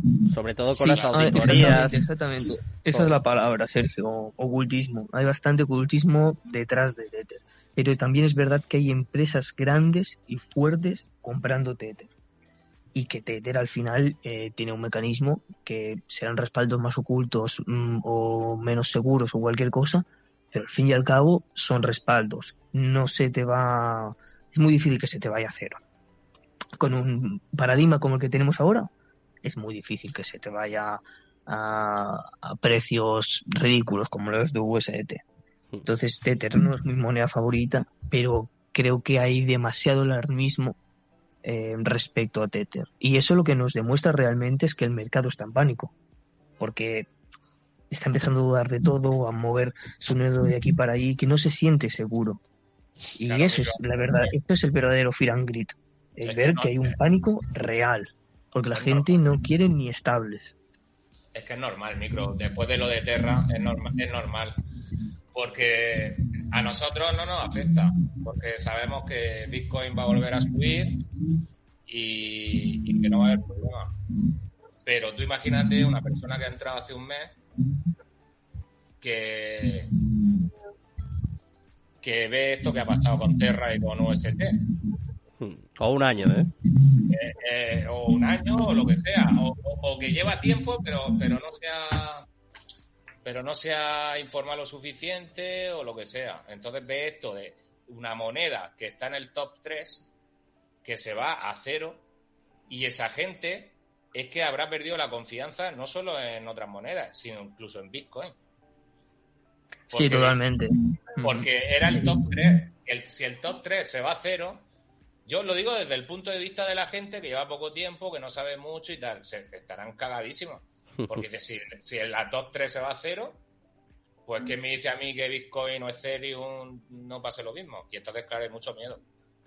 Pero es que luego ahí, o sea, el problema de la gente es que entra en todas estas cosas sin tener en cuenta los fundamentales de cada proyecto. Y al final, eh, excepto Bitcoin, todos, todas las demás monedas, todas, el 100% de las monedas, es decir, son centralizadas. Las pueden pintar más bonitas, las pueden pintar más feas, pero todo depende de las decisiones de una, dos o diez personas. Y la caída de, Terra, de Luna, de lo que ha pasado, al final ha sido por la mala gestión de una persona. Si mañana eh, Ethereum, que es, que es la segunda moneda más grande, que todo el mundo tiene una confianza extrema en ella, eh, Dios no lo quiera, pero le pasa algo a Vitalik, o, se, o le descubren que es pederasta, o que, o que es un violador, o lo que sea, cualquier problema que tenga, es decir, que, que no tiene por qué pasar, es decir, y, y- y no quiero que pase, evidentemente, la moneda va a sufrir. Es decir, sus inversores van a sufrir. Entonces, Y eso tenemos que tener la garantía de que en Bitcoin no va a pasar. Es decir, Bitcoin lo único que puede pasar es que de repente eh, Satoshi se levante de la tumba o venga de otro planeta y diga, hola, ¿qué tal? Yo soy Satoshi Nakamoto eh, y Bitcoin se irá a la puta o al cielo. Pero tenemos que tener, ser conscientes que a veces nos enamoramos de proyectos y, y- y nos pasa porque los creemos que son 100% seguros y yo conozco a gente que estaba totalmente enamorada de Luna, del proyecto Anchor, estaba muy, muy metida y confiar en ello, porque era realmente era un proyecto muy bueno. Y es que todo el mundo lo veía. Es decir, joder, estaba, estaba la séptima del CoinMarketCap. ¿Quién podía pensar? Y es que ha sido dos días, dos días, y se, y se ha ido a cero. Entonces, la gente tiene que tener en cuenta y tiene que aprender. El problema es que la gente no aprende, quiere que alguien le diga qué hacer con su dinero. Tiene que aprender los fundamentales de cada proyecto y hay que estudiarlo y hay que saberlo y hay que saber a quién sigues y de quién te fías. Que yo no me fiaría de nadie, pero al final, oye, lo primero es aprendes tú, tomas tus propias decisiones y así, si, si la lías, la culpa es tuya. No puedes culpar a un tercero, como he escuchado también a Alejo de análisis de Bitcoin y a, mm. A otros compañeros, que les echan un montón de hate en sus vídeos porque al final ellos hacen su análisis y su análisis evidentemente con estas cosas puede fallar porque no son adivinos, son magos, ¿sabes? No son adivinos. Es decir, no, es decir, la gente tiene que responsabilizarse de sus actos y hay que saber dónde se invierte. Pues mira, chicos, ya que estáis hablando de gente de fiar, os voy a presentar aquí a un amigo, un compañero, con el que vamos a hacer luego el consultorio, pero él lo sigue también en Twitter y quiere participar un poquito, se quiere enterar de los NFTs, que me parece también que lo vais a presentar ya dentro de muy poco, y me lo voy a presentar aquí de repente, mira, Tachan, ahí está, ahí tenemos a, él, Luis Fernando, ¿qué tal? Luis, buenas noches. ¿Qué tal, Sergio? ¿Cómo están, muchachos? Buenas tardes. Buenas tardes. Oh, muy buenas, Luis, un placer y un honor. Un placer, un placer es mío. ¿Todo bien por allá? Muy bien. Me alegra, me alegra. Eh, vale, mira, hay un tema que están comentando, y es que hay algo que quizás no han tocado, y es que todo el mundo quiere estar dentro del mercado cuando ya ocurrió la crisis.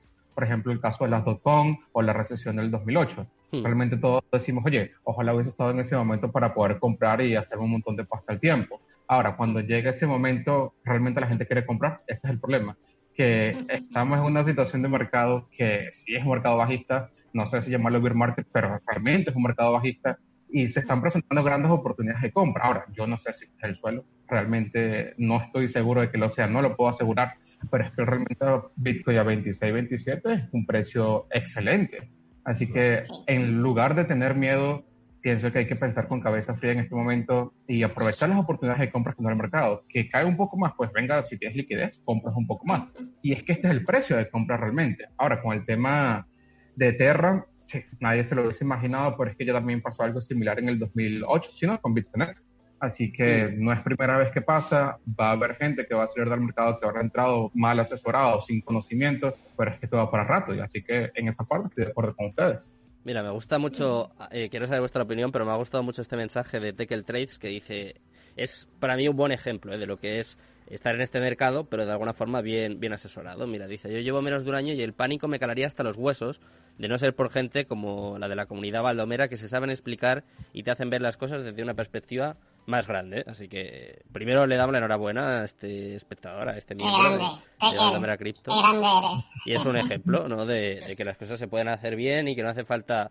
Eh, Luis en eso sé que va a estar de acuerdo con vosotros. ¿eh? No hace falta ser un Moonboy, decir que esto se va a ir a, a 100.000, que, va a hacer, que vas a hacer un por 10, que te vas a comprar un Lamborghini, porque así lo que haces es que la gente se dé la hostia, pierda su dinero y, y lo más normal es que la gente que hace eso encima se llene los bolsillos a costa de, de cautos o de gente que directamente pues desconoce un poco pues de qué va el mundo cripto. Así que a mí me gusta rodearme de gente buena como vosotros, ¿eh? así que es un placer también. ¿Qué opináis de, de, lo que dice Luis? ¿Estáis de acuerdo? ¿Creéis que estamos en, estamos en bear market? Bueno, yo creo que sí. Estamos en bear market. Es que no se puede negar. Eh, hay que llamarlo así. Yo lo llamo así, sin miedo. O sea, es así. Ya está. No tengamos miedo. Pero aprovechémoslo. Es que, vamos a ver, eh, es que es eso, aprovechémoslo, hay oportunidades, o sea, eh, chicos, aprovechémoslo. Yo, eh, hace media hora antes de empezar el programa, mm. he comprado, he comprado Bitcoin, un poquito más, ¿vale? Yo lo dije a, mi, a mi familia, a mis chicos, a, mi equipo, ¿no? Se lo dije en febrero, cuando llegue a 30, empezaré a comprar. Y si sigue bajando, seguiré comprando. Eh, esa, bueno, es, yo me marqué esa estrategia personal, ¿vale? Mm. Entonces, llevo ya unos días comprando, ¿no? Y, me, bueno, lo puse por Twitter hace media hora, ¿eh? Bueno, hace media, media hora antes de empezar. Mm. Y me decían, y me decían, pero si va a llegar a 15. Pues chicos, si llega a 15 compraré también. Es que, ¿dónde está el problema? Eh, posiblemente el que ahora no compra, el que ahora no compra en 15 no comprará. Y comprará en 50. Pero es que es así, es que ese tipo de gente existe. comprarán 50.000 cuando, cuando se piensen que nos vamos a hacer. Pero en 15 no va a comprar porque tendrá miedo. Y hay que entender, si tú entiendes el activo en el que estás invirtiendo, no tienes ese miedo. Y sobre todo si no te sobreexpones, vuelvo al mismo discurso. Hmm. A ver, si tú, si tú tienes 10, no inviertas 10. Invierte 2, 3, no seas tus números. Pero si inviertes, no 10, hay gente que invierte 15, pide créditos hace locuras. Entonces, por favor, eso es lo que, lo que va a acabar contigo. Pero obviamente este es el momento de comprar. Y no sabemos cuál es el suelo, como, como decía Luis. Hmm. Nadie lo sabe realmente. Pero bueno, mientras vaya bajando iremos comprando. Simplemente, ya está. Y, esa, es, esa, es una estrategia que yo a nivel personal sigo y, ya está. Eh, concuerdo totalmente con lo que ha dicho. Tienen, tienen toda la razón mis compañeros y, y, es cierto, ¿sabes? También lo que dice Luis y la rata es que, eh, y todos y todos los que estamos dentro del, mundo cripto lo notamos, ¿no? Es decir, cuando Bitcoin está en, en máximos, eh, todo el mundo os pregunta, estoy totalmente seguro, eh, incluso la gente que está comentando en el chat, os pregunta, oye, ¿es buen momento para invertir? Y tu respuesta es una cara de, no, tío, el momento bueno para invertir es eh, hace seis meses. Aún así, aún así, siempre, a mí cuando alguien me ha pasado ya en, muchas ocasiones, siempre os digo, lo mejor es que entres. Da igual el momento de cuándo entres, el, el poder estar dentro del mercado, hacer una estrategia buena, con unas buenas compras periódicas, aprovechar los dips, etcétera, etcétera, etcétera. Pero como dice la rata, es decir, cuando tengamos oportunidades como la que estamos viviendo, que tenemos eh, Bitcoin al 50% de descuento, que es como yo lo veo, es cuando tenemos que empezar a comprar. Evidentemente no sabemos dónde está el suelo, ojalá, ojalá bajase a 10.000 y estemos dos años eh, lateralizando entre 10 y 30, porque al final lo que nos va a permitir es eh, a los retails que, que, que sabemos en qué cribo estamos, poder comprar más. Pero ¿qué pasa? Que al final lo vemos claramente, las búsquedas de Google, la gente que entra, son gente que solamente quiere entrar cuando Bitcoin va en 60 y se va a ir a 280 mil. ¿Sabes? Que, los que estamos dentro sabemos que algún día llegará y, creemos que irán más o cada uno tendrá su visión a largo plazo o no. Pero sí que tenemos que tener en cuenta eh, que el mensaje que damos a la gente que todavía no ha entrado a esta comunidad debe ser un mensaje de, oye, esto no es para hacerte millonario, esto no es para especular. Porque cuanto más serenidad demos en ese mensaje provocará que luego nos vengan menos veces a decir, porque yo estoy harto y creo que os pasará igual a todos, que cuando Bitcoin baja, todo el mundo os dice que Bitcoin. ¿eh? Y te deja ahí como la puntita de todo el mundo. Es decir, mejores amigos, familia, todo el mundo que sepa que estás en criptomonedas, que a la rata sé que no se lo cuenta nadie, pero todos los demás nos lo comentan. Es decir, y, hay que. Y a veces nos cansamos de explicar a la gente cómo hay que hacer las cosas, porque no lo quieren entender. Lo único que la gente desea es, eh, si te haces rico, yo también quiero, y si te haces pobre, me voy a reír de ti. Y a veces que tragar con eso es complicado. Correcto. Yo creo que la gente lo que tiene que tener claro... Eh, Mike, se te escucha muy bajo. Sí. ¿Y ahora? No. Mm. ¿Y ahora? Voz. ¿Ahora? No, no, no. ¿Nada? ¿No? ¿No? Venga, se te entiende, pero muy bajo. Dejamos hablar solo a ti y, y ya está, y tiramos para adelante. A ver. Ah, intenta hablar un poquito alto y ya está. A, ver, ¿se me oye ahora o no? Ahora perfecto. Perfecto. Vale. Que la gente lo que tiene que tener claro en un mercado cuando está bajista es pensar, la gente que tiene mucho dinero... Pero bueno... ¿Qué ha sido, ha sido eso, Lloren? Por Dios, ¿qué estás haciendo? Ha sido Docuón. Ha sido Lloren que se ve que ha puesto algo en el móvil o alguna cosa. Eh, eh, la gente lo que tiene que pensar es, la gente con mucho dinero, ¿por qué tiene mucho dinero? Porque en estos momentos es cuando compra. Ahora, cuando, cuando los, bienes inmuebles están más bajos de precios, cuando, cuando más compra, cuando los terrenos están más bajos es cuando compra, cuando Bitcoin está más bajo es cuando compra. Es decir, por eso tienen dinero. Y la gente va al contrario. La gente va, cuando está cayendo, tiene miedo y solo ve oportunidad cuando ve que está subiendo. Entonces es como un poco qué es lo que están haciendo con la gente. Es como el ciclo del agua. la psicología de las masas. Te vendo caro, te vendo caro, luego tiro el precio, te asustes y me lo vendes barato otra vez a mí. Y te lo vuelvo a comprar. Y cuando lo vuelvo a, a pumpear, te lo vuelvo a vender caro. Y así están haciéndose poco a poco mm, con bastante Bitcoin ya las ballenas y las institucionales, etcétera. Hmm. Y entonces, pues nada, básicamente eso, que, cuando caen las cosas es cuando es la oportunidad. Hmm. Eh. en la crisis está la oportunidad. Y eso es así. Me tiraría hablando con vosotros pues toda la noche, la verdad. De hecho, luego os voy a hacer una propuesta, ¿eh? ya lo adelanto aquí en, en directo, a ver que, vayan especulando aquí eh, los oyentes y los espectadores. Pero eh, estoy deseando que me presentéis vuestra colección de NFTs. Pero antes, os quiero hacer la última pregunta. Quiero que me comentéis un poco vuestra opinión, eh, vuestro punto de vista, obviamente. Eh, ¿Cuál es el futuro del mercado cripto para vosotros? Si pensáis que vamos a ver máximos históricos este, este año, si la segunda mitad del año va a ser un poco mejor. Poco que me contéis cómo, cómo lo veis cada uno. Díselo, Mike, díselo. Pues yo, pues yo, mira, yo, la gente eh, que vuelva en el 2023. Resumiendo. Que, vuelva en el 2023. Sí, porque, porque los próximos meses eh, la gente se va a tener que apretar el cinturón. Con las subidas de tipos de interés, se va a cerrar el grifo a los ciudadanos y a las empresas. Eh, por el aumento de tipo y del precio del dinero. Hmm. Es porque la impresión ha sido bestial desde que empezó la pandemia y claro, eso ha causado una inflación eh, y unos precios que cada vez están más altos y no han tenido más remedio los gobiernos que empezar a tomar tarde ya, tarde, porque la, eh, creo que el Banco de Inglaterra es el único que está teniendo narices de, que ha empezado un poco antes a tomar medidas. Hmm. Pero en general, los bancos centrales un desastre, los políticos un desastre. ¿Aposta o, eh, sin querer, tú crees?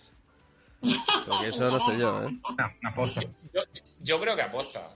Creo que sí, aposta porque... Eh, o sea, son sinvergüenzas, pero no son, pero no son, no son gilipollas. ¿Cuántos no son? Yo, yo, estoy, yo, estoy, de acuerdo con vosotros que es aposta y al final tenéis que pensar que si, que si los políticos que mandan en, en, la economía mundial, los políticos grandes, no los de verdad, no los de España, lo grande es de verdad. Es decir, si la economía se va, es decir, ahora mismo han frenado la impresión de dinero, es decir, con la, con la subida de la inflación, han, tenido que frenar porque se les iba de las manos. Si consiguen tirar la economía 100% al suelo, que creo que es lo que puede pasar en los próximos meses, y no hablo solo de cripto, es decir, ya vemos, como tú bien decías, Sergio, que llevamos seis semanas continuas eh, de, caída en el SP500, eh, es decir, que eso no lo hemos visto desde 2002. Es decir, o sea, seis semanas seguidas, quiero recordar que es entre el, crack de, las .com, algo así, que tuvimos seis semanas de caída.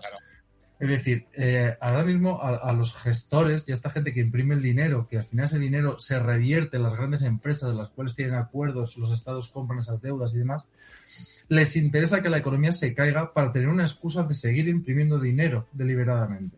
Es decir, entonces el tener una excusa deliberada para poder imprimir dinero es más poderoso que el bienestar de la sociedad para estos políticos que, por desgracia, tenemos en el mundo.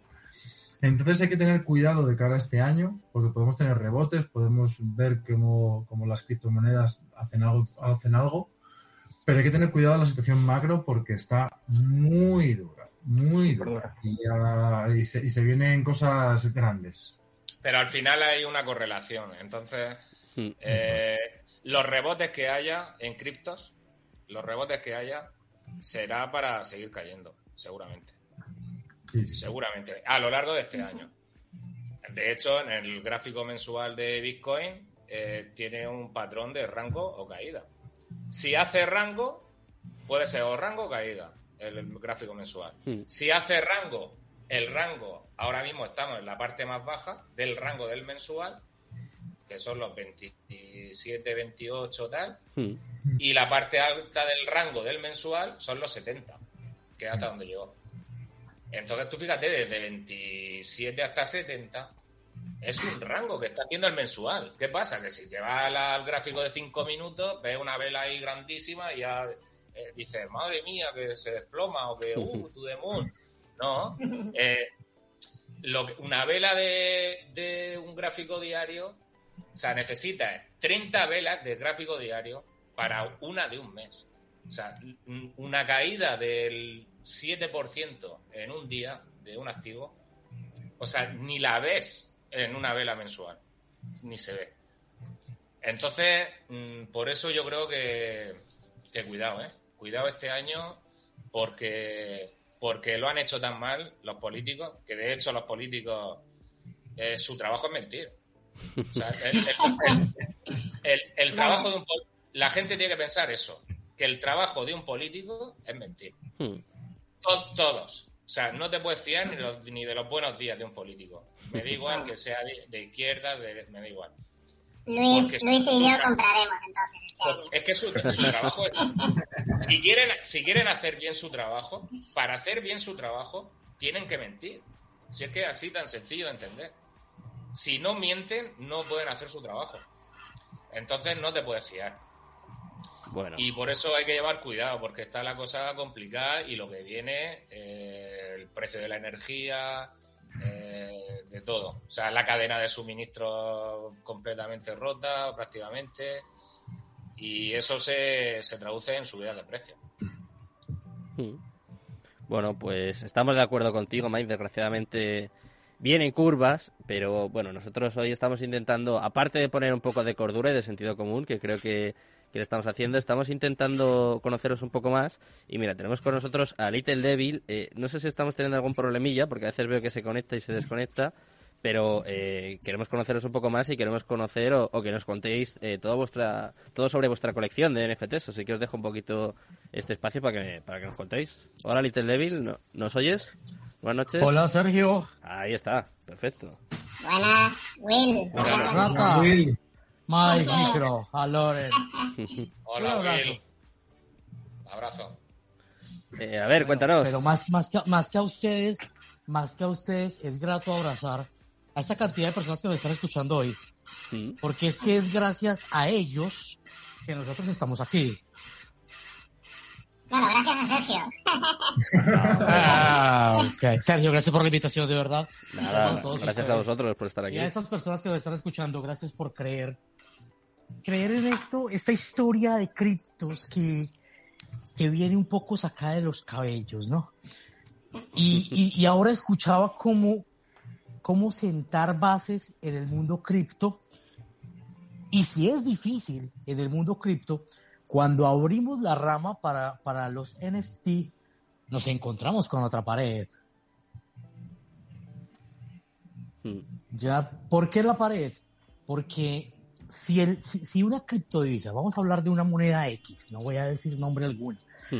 esta moneda X, eh, hombre, vamos a, vamos a hablar de, de, de, un euro. La tenemos en mano, la apretamos, podemos pegarle a alguien con ella y está allí. Ah, hazlo, hazlo con un Bitcoin, hazlo con un Teta, hazlo con un Luna, no puedes. Y hasta allí, eh, no, al menos con Luna. Con Luna se evapora. Bueno, ya. Pero cuando entramos al mundo de los NFT, entramos a, un, a una situación mucho más compleja. Y es cómo podemos darle valor a algo que hizo una niña de 8 años, como en el caso de, de aquellas ballenitas pixeladas. Cómo darle valor a los 5.000 días de Beeple, fotos de un loco que pintó durante 5.000 días y luego las subió. Ostras o cómo es que el, club de los monos aburridos, del chat de los monos aburridos, ha tenido tanta acogida. ¿Qué, de diferente tienen ellos a el JPG que tú bajas con el clic derecho? Y el, el, cual es la broma típica que nos hace aquellos que estamos en el mundo de los NFT. ¿Ya? Y, y hemos hablado hasta el cansancio de esto. Los NFT son más que una foto. Son más que eh, el hexágono que Twitter quiso poner. que Twitter quiso poner. Yo no he puesto todavía mi Valdomera de hexágono porque Twitter todavía no ha determinado que, que, puede aceptar Solana, solo Ethereum. Hasta ayer tuve mi Diddle Devil eh, en el hexágono. Soy Valdomero, entonces tengo que poner mi Valdomera, pero eh, está como, está como, como una foto. Y es porque, ¿cómo podemos nosotros hacerle entender al mundo que más que una foto, esto va de la mano con la persona.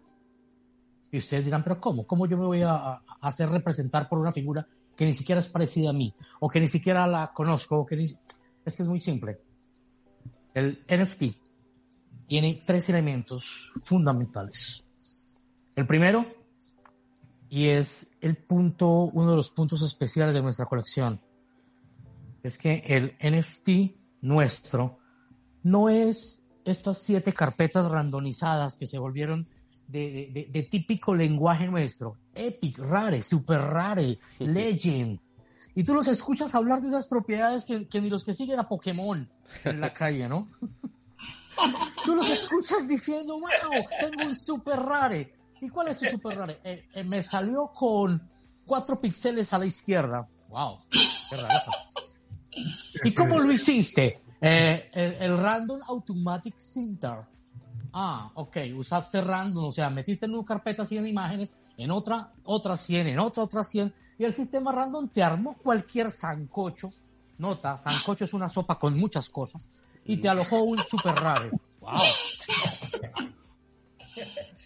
Eh, te, salió un hurón con trompa de elefante y un pedazo de sushi en la cola. ¡Uh! ¡Super! Mm, ok, va.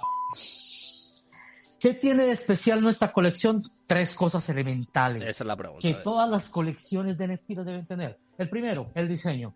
Nuestro diseño, Baldomera, síndrome, la imagen de Baldomero Larra y aquel identificador de este gran grupo y esta gran comunidad de los baldomeros. Mm. Y esta muñequita fue diseñado en nuestros Twitter y en nuestros canales de Telegram, hemos compartido todo el proceso de diseño ah, que llevó desde los primeros trazos hasta lograr al boceto principal. Y uno diría, ok, ya, eso lo han hecho todos los dibujantes. Sí, claro, hasta ahí. Pero nosotros seguimos y dibujamos una a una las 666 baldomeras que tienen.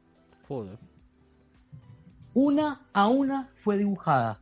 Y así tengan las características que las usamos, Epic, Rare, Super Rare y Legend, no son asignadas por randomización. No fueron así fueron dibujadas una a una y tenemos los procesos manuales de las 666 y es por eso que nuestro, nuestro, nuestro NFT lleva el copyright del dibujante para aquel dueño que lo quiera tener. Oye, ¿y por qué 666? Me resulta curioso. Ah. porque 69 eran muy pocas y eran las dos opciones. Eh, si hubiéramos puesto 6.969, hubiéramos tenido algún problema de Kama Sutra, cosas así. Lo evitamos, dejamos las 666. Eh, eh, mi avatar es, es el Little Devil, es un diablito de nuestra colección original de Crypto Babies. ¿Ya? Eh, ¿Qué es lo que pasa entonces? Eh, que, quisimos armar todo dentro de un proceso de creación de un némesis a un grupo, un grupo fuerte, y lo tengo que reconocer, que son los criptoperversos. Los criptoperversos son personajes eh, de ficción, caricaturas, personajes de Hollywood, cantantes, artistas, deportistas, que ellos pervirtieron dentro de su proceso, lo puede, la colección de ellos está en OpenSea, y es un proceso interesante porque todos los volvieron perversos, o sea, pervertidos, con cara de perversos, de verdad.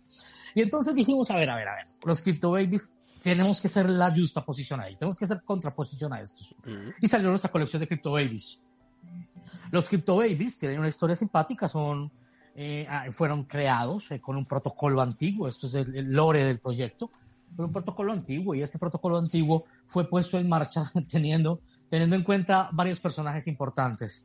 Ya a Elot Musk y su agencia Epsilon. También tenemos a Jeffy Quises, ya que recolectó el ADN de todos sus compradores y vendedores.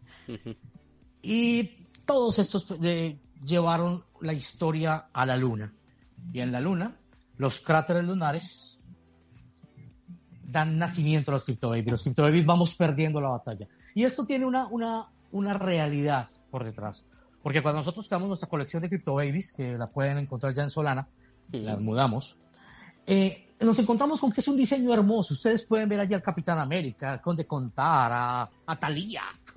Eh, una cantidad de personajes muy bien diseñados, también uno a uno. ¿Ya? También uno a uno. Pero estos personajes entonces teníamos una carencia y es que íbamos perdiendo la batalla realmente contra los criptoperversos. ¿Y por qué? Porque en ese momento teníamos un excelente diseño, que es el mismo que tenemos ahora con las Baldomera, pero carecíamos de los otros dos elementos que gracias a la gran colaboración que hemos tenido con, con el grupo Baldomera, hemos podido relanzar. Y es un escaparate visual. Es tener una pantalla que nos permitiera ser vistos. Mm. Y qué mejor que un grupo que es, es directo, es claro, es conciso y dijimos, a ver, hagamos una alianza, vamos a lanzar su propia colección, los Baldomera, los vamos a dibujar para ustedes, vamos a, a, a gestionarla dentro de su comunidad y vamos a lograr que estos NFT reaviven y vengan dentro del lore ya hablando, vengan a apoyar como un escuadrón de refuerzo a los Crypto Baby Army. Y entonces los Crypto Baby Army tienen ahora un escuadrón de refuerzo, 666 baldomeras, porque de una u otra manera el Little Devil es el número 666 y él va a orientar esas 666 baldomeras que vienen ahora dentro de la historia a apoyar y a hacer visibles los Crypto Babies. Son la plataforma de lanzamiento de apoyo para ganar el combate. Y todo esto tiene una significación y es que hablamos del diseño, las dos utilidades, la utilidad y la comunidad, que son los otros dos elementos que los, las personas que estamos en el mundo de los NFT hacemos valer. Y es que la comunidad y la utilidad entran a ser estos dos elementos que conjugados con el diseño nos dan un NFT exitoso. ¿Qué es la utilidad? Hombre, la utilidad inicial y la magnífica que tenemos es el apoyo del grupo de Baldomero para que dentro, dentro del proceso se haya creado un grupo VIP de NFT que tiene cuatro salas y obviamente Mike, Loren, eh, Micro y Rata nos pueden ser más mm, amplios al explicar esta utilidad. Pero antes de ello, el tercer elemento de un, de un NFT que tenga éxito es la comunidad. Y la estamos logrando con una comunidad que día a día está creciendo, pero más que todo está posicionándose con, con ese sentido de pertenencia. Y entonces ya el NFT que inició como un JPG, ya no de ballenas, ya no de mico, ya, sino una imagen, y por eso hablaba al principio de humanidad, y es porque todos nosotros queremos, queremos ser reconocidos por algo. Y entonces pagamos y dibujamos el mejor avatar, y queremos la mejor imagen de perfil. Pero cuando esa imagen de perfil no solamente es una imagen, sino que me representa como comunidad, que me da unas utilidades a futuro mediante las cuales voy a tener ese reconocimiento, pues hombre, el NFT ya no es un JPG, el NFT ahora es un elemento parte mía que yo estoy queriendo mostrar a los demás. Vale. Bueno, eh, yo creo que ha, quedado, ha quedado clarísimo. Eh. Muchísimas gracias, Will, por toda la información, por todo el discurso. Eh, voy a tratar de hacer un resumen, ¿vale? Antes de, despediros, por si, no sé, a lo mejor hay algún oyente pues que le ha costado un poco más seguirle, que, que no se entera bien. A ver, para resumir, eh, veo que tenéis una historia increíble detrás de los NFTs, me gusta muchísimo, ¿eh? porque luego se dice, no, es que no tienen valor, es que es para especular, es que tal. Bueno, se ve que vosotros tenéis una historia detrás impresionante, me gusta mucho ¿eh? cómo está todo ligado. Quiero saber el trabajo, el trabajo que conlleva esto, porque claro, lo decía también Will, ¿no? que hay gente que dice, Buah, esto es un, un JPG, para esto me bajo la foto tal. Esto veo que tiene un trabajo detrás impresionante y además tiene una utilidad, ¿no? Que lo comentaba un poquito al final Will, que da acceso a grupos privados eh, dentro de, de Valdomera Crypto y, o sea, que tiene eh, un trabajo, una historia y una utilidad. ¿No? Es un poco los tres pilares de los que hablaba Will. Eh, si y la comunidad. Me lo resumís un poquito. Bueno, en la comunidad que tenéis, que ya es brutal, desde luego. Claro. El, el, NFT es una llave. Es una llave de acceso a, multitud de opciones y algunas de las cosas es que ni siquiera aún las podemos imaginar. Llegarán, pero es que no, ni siquiera podemos imaginar las utilidades que pueden haber en el futuro. Ya irán saliendo poco a poco, pero es una llave de acceso. Es, eh, mira, mm, yo qué sé, videojuegos, eh, música. Eh, vamos a temas, a, temas un poco más reales. Alfa Romeo Alfa Romeo hace 15 días, creo que fue un mes, lanzó el primer NFT utilitario de, sus, de, uno de sus versiones de automóvil. Mm. Y este NFT iba asociado con la marca de ese vehículo en particular y allí llevaba toda la vida técnica del vehículo, reparaciones, manutención, propietario, cambios de propietario. Y, y como es, y como queda grabada en la cadena de bloques, pues sencillamente es una eh, información que va a ser inmutable a futuro y va a agregar valor, y, perdón que sea redundante, va a tener valor agregado al Alfa Romeo. Sí. Eh, Air Europa acaba de empezar a vender tickets por NFT. Entonces, el NFT va a entrar a revolucionar. Y yo, yo fui, yo tengo un tweet por ahí donde dije, en un futuro, nuestro ID va a estar relacionado con un NFT. Va a pasar. El, DNI, el DNI va a ser un NFT. Sí. El pasaporte. El pasaporte. incluso puede ser el, el, nuevo LinkedIn, puede ser el NFT. Mm. ¿Es así? Mil, mil, mil, mil, cosas que se pueden hacer. Y sobre todo, eh, incidiendo en estos tiempos de pánico, miedo, la gente busca en qué invertir. Mucha gente está invirtiendo y se está guardando en NFTs. Sí. Como, como, como como posicionamiento de seguridad. O sea, sus activos los están refugiando en NFTs en estos momentos. Porque es que realmente eh, es un activo de refugio. O sea, a ver, hay, que tener, también en consideración, perdona Rata, sí.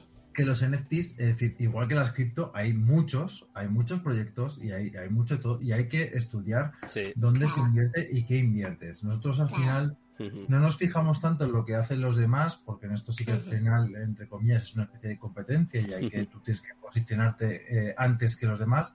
Y nosotros, como muy bien dice eh, Will, eh, intentamos dar una utilidad y más allá de la utilidad es que incluso la gente que ha comprado ya nuestros NFTs, es decir, tengan, tengan la garantía de que el equipo que hay detrás vamos a garantizar un, un, valor para que ese NFT siempre tenga un precio al alza. Es decir, si nosotros eh, ese NFT va ligado intrínsecamente a nuestro grupo, a nuestro, a nuestro, a nuestro grupo premium, damos mm, el contenido que damos, damos eh, entradas, damos salidas, damos opciones de inversión, damos formación, damos todas esas cosas que hemos hablado durante el programa, la gente eh, que posea ese NFT, es decir, tiene un acceso prioritario, un precio prioritario, tiene, tiene ventajas exclusivas frente a otra gente que entre después y no las tenga. Entonces, en el momento que se quieran deshacer de ese NFT, no solamente es una imagen bonita, un JPG, como muy bien dice Will, bonito, que, es lo que tienen otras campañas de NFTs. Nosotros tenemos una comunidad detrás, unas, unas utilidades reales y tangibles. En el momento mismo que tú poseas un NFT, vas a entrar a un grupo, tienes una comunidad detrás que están igual que tú entonces, eh, para nosotros lo más importante que tenemos es la gente que nos sigue, porque nosotros, como hemos dicho al principio, somos gente normal, que de repente nos hemos visto en una situación que se nos, está yendo un poco de las manos, incluso, ¿no? De, la cantidad de trabajo que le tenemos que dedicar, pero estamos encantados. Eh, eso es, se, se, ve en el chat la gente cómo apoya, cómo habla, cómo te están encañados contigo ostras, te sientes comprometido. Yo esta mañana me he levantado dos horas antes para poder mandar unos documentos que tenemos que hacer en el grupo para poder seguir trabajando y adelantarnos y lo hago de mil amores y no lo haría para otras cosas en mi vida, ¿sabes? Y, eso al final es utilidad que se transmite en cada año. Por eso van también las cosas, ¿eh? seguro, porque se ve que hay mucho trabajo y mucha mucha pasión, mucha pasión detrás. Sobre todo veo por vuestra comunidad, que es lo más importante que veo pues cómo, cómo les cuidáis y cómo, cómo les atendéis. Eh, os tengo que despedir ya con todo el dolor de mi alma, pero os voy a hacer una propuesta, ¿eh? os lo he dicho antes y yo cumplo. Ah, mira, por aquí, que soy Cristo Bruisot, dice por aquí, Gerard Cristo, le mandamos un... Bruisot, abrazo. Sí, señor, un abrazo. Gerard. Eh, campeón. Es Gerard. Gerard Sí, también entrado, sí. Le mandamos un abrazo y eh, antes de despediros, eh, me ha gustado mucho estar con vosotros, me lo he pasado muy bien, la verdad. Hacía tiempo que no tenía una tertulia que se me pasaba tan rápido, lo digo, lo digo de verdad, ¿eh? Así que... Eh, ¿Se os parece? Ah, no, mira, nos pedimos también con, con imágenes. ¿Qué os parece si organizamos para despedirnos, eh? Para despedirnos bien. Os da una sorpresa al final hoy. Hoy para esta, sí señor. 42 años tiene, chavales, ¿en dónde le veis? Toma ya, este chaval. No, 42 no, 44. 44. Os quería, os quería proponer antes de despedirnos, ¿eh? ¿qué os parece si hacemos esto una vez al mes? Yo me lo he pasado muy bien con vosotros y creo que, que la gente también. ¿Parece? Encantado, lo suelto aquí ya para meteros en el compromiso. Qué malo eres. vale, por mí sí, ningún problema. ¿Eh? ¿Microondas estará vivo? Di algo, micro. Micro. ¿Te apuntas una vez al mes? micro dormido. Es, es, que nos entra mucho ruido. Ay. Uy, no se oye muy bien. Eso es que sí. Eh, me imagino. Estoy seguro, de que diría que sí. Son las interferencias de, tener el micro enchufado. Bueno, que no se preocupe que el próximo día vamos a, vamos a estar antes con él y vamos a intentar solucionar esos problemas. Pero nada, lo, lo he dicho, chicos, que ha sido un placer estar con vosotros. Me lo he pasado muy bien he aprendido mucho y nada, pues cuando queráis eh, repetimos, esta es vuestra casa. Así que nada, un placer. Muchas gracias, Muchas gracias, chicos. Muchísimas gracias, Luis. Os mandamos un súper abrazo y nada, compartimos una vez al mes. Venga, un abrazo. Gracias. Hasta luego. Félix no estuvo con nosotros porque está en cuestiones de la universidad, pero el pensamiento de ella es el mismo nuestro. Estamos en un equipo. un abrazo, Félix. Volvemos a vernos muy pronto. Muchas gracias, chicos. Un abrazo. Gracias, buenas noches.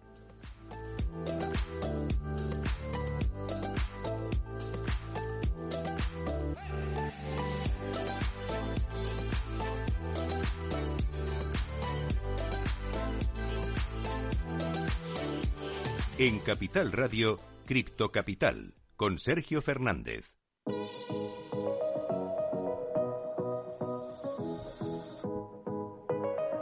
Bueno, pues ya estamos por aquí. Nos queda todavía un poquito más de. un poco más de un cuarto de hora, un poquito menos de un cuarto de hora para, para seguir aquí con vosotros. Y volvemos a abrir, que yo también tenía muchas ganas, en nuestro consultorio. Vamos a ver eh, pues como siempre, ¿no? Cualquier cripto, cualquier proyecto que queréis que analicemos, pues tenemos con nosotros al gran Luis para, para complaceros. Así que nada, Luis, te dejo ya todo tuyo. Sabes, sabes ya cómo empezamos, ¿no? Tuyo ya es que no hace falta ni, ni que hablemos, ¿no? Claro que ya sí, estamos conectados. Ya llevamos más de un año haciendo esto, así que vamos, vamos con ello. Pues venga, hombre, vamos a ver qué ha pasado con Bitcoin en los últimos días. Por supuesto que Mira, lo principal a destacar es que hemos perdido, por supuesto, el soporte de los 30.000, que era el soporte más importante que teníamos en el corto plazo, ¿no? Eh, hemos llegado hasta la zona de los 26 y lo hemos recuperado, así que esto por el momento puede ser un fake out. Aún no hay confirmación de que lo sea, pero mientras estemos por encima de los 30, esto puede terminar siendo un fake out, un fake, fake out, ¿vale? Así que yo pienso que estamos en una situación delicada y hay que esperar un poco a ver cómo se desarrolla el precio en los próximos días, pero es que realmente estamos en un mercado bajista.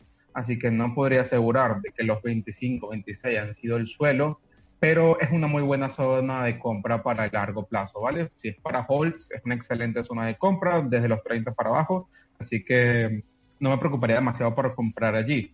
Ahora, vamos a verlo en temporalidad semanal antes de pasar con otras gráficas. Eh, vemos aquí, semanal. Vale, en semanal. Sergio, tú que ya hemos compartido hace más de un año análisis técnicos y viendo las gráficas, te podrás recordar un análisis que yo siempre daba, que era este. A ver. Eh, Bitcoin temporalidad semanal, EMA de 200 y EMA de 50. ¿Cuántas veces habíamos tocado la EMA de 50 y luego buscábamos la de 200? Había ocurrido anteriormente y incluso cuando empezamos en Carolus, ya hace un buen tiempo, lo venía diciendo, rompimos EMA de 50, vamos a ir a buscar la de 200. Y efectivamente es lo que hemos tenido. Después de tanto tiempo, al final el análisis terminó cumpliéndose. Hemos tocado la EMA de 200 periodos, rebotado desde allí y las anteriores veces que eso ha ocurrido siempre ha sido el suelo, ¿vale? Claro, la situación macroeconómica que tenemos actualmente no es una situación sencilla, cosa que no ha pasado anteriormente, desde el 2008 no tenemos una situación económica tan complicada a nivel mundial, pero las anteriores veces que han tocado la EMA de 200 había sido el suelo y desde allí rebote. No puedo asegurar que esta vez sea igual, no siempre la historia se repite, eh, pero muchas veces suele ser un buen indicio de lo que pasaba anteriormente. Así que de este no será el suelo, quizás espere la zona de los 24, 22, no aseguro que vaya a llegar allí, pero más, de, más bajo de allí a mí me cuesta verlo. He visto otros muy buenos analistas que lo ven desde una zona más baja, yo esperaría que no bajara de los 24, 22. La verdad es que no quisiera ver ese escenario. En caso de que este no sea el suelo y buscar esta zona 24, 22, pues bueno, qué buen precio de compra. Y mientras tanto, esto también es un muy buen suelo, ¿vale? Es una muy buena zona de compra. Ahora, para ver que aún seguimos vivos, entre comillas, y quizás ver un escenario de rebote en el mediano plazo, corto plazo, quisiera ver que en la vela semanal terminará por encima de los 30. Es lo que, bueno, terminamos por encima de los 30, podemos tener un rebote en el corto medio plazo, así que hay que aprovecharlo. Mientras no terminamos por debajo de los 30, creo que la situación va a estar más complicada y tener cuidado, realmente tener cuidado. Ahora, vamos a ver el total. El total tampoco opina bien, Sergio. Tenemos este soporte aquí de los 1.2 trillones. Eh, lo hemos roto, que no lo habíamos, no habíamos estado tan bajo desde febrero del 2021, más o menos. Eh, sí, correcto. Febrero del 2021 no habíamos tenido un market cap tan bajo. Lo llegamos a romper. Lo hemos recuperado por poco, pero como te digo, puede ser un fake out. Aún no lo sabemos. Hay que esperar un poco. Yo espero que esta zona aquí de los 1.2 a los 1.1 trillones se mantenga. Por encima acá, pues la situación cripto puede decir que estamos, entre comillas, a salvo, estamos vivos, mientras eh, mantenga este soporte actual. Llegamos a romper este soporte y buscamos la zona ya del billón, de los 939 billones, la situación se podrá poner un poco fea. Ahora, un gráfico que sí quiero que veamos y que no me gusta para nada es este. Que es la dominancia del USDT, Sergio. Nunca mm. habíamos estado tan alto. Es la primera vez, creo que en toda la historia de cripto, incluso en temporalidad semanal para que se aprecie mejor, que tenemos la dominancia del USDT tan alto. O sea, estamos en máximos en este punto. Así que realmente la gente tiene miedo, es pánico en el mercado por donde lo veas. La gente prefiere resguardarse en este momento en stables a pesar de lo que ha pasado o, como vemos en el total, que el dinero ha salido al mercado cripto. Así que la situación en este momento no es para nada prometedora. Eh, si lo vemos con una visión a largo plazo, sin eh, basarnos en los gráficos, tenemos muy buenas zonas de compra, ¿vale? Eso sí, pero gráficamente pinta muy mal. Eso no hay otro punto de verlo. Y lo vemos también con la parte de la dominancia del Bitcoin. No estamos en máximos, pero estamos ya tocando la zona, tocamos la zona de los 45.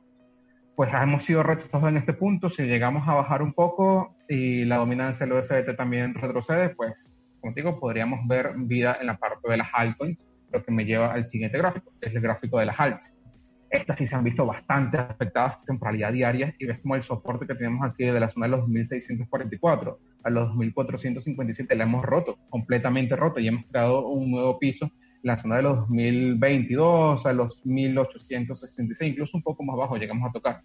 Hoy sí que hemos tenido, en el día de ayer y hoy, hemos tenido rebotes en las altcoins, por ejemplo, DOT que llegó a 8 dólares, ya está en 10, 11, si mal no me equivoco, así que sí hemos visto recuperación en algunas altcoins pero es que el de sangre, la sangría que tuvieron fue muy fuerte. Yo estoy comprando solamente Bitcoin, Ethereum y DOT. Realmente no quisiera meterme con más nada por el momento porque realmente es delicado. Eh, cualquier dinero que metes en este momento, una, bueno, a excepción de otros tipo BNB, es dinero que tienes que dar por partido una vez. Si le sacas un por dos, por tres, por cuatro, excelente, pero cuidado con las altcoins en este punto. Así que estas son las que te traigo ahorita. No o sea, quizás, quizás sobre todo, Luis, petición top 5 o top 10 sería un poco. No va a ser una recomendación de compra, ¿eh? lo vamos a dejar clarísimo, ni ahora ni nunca.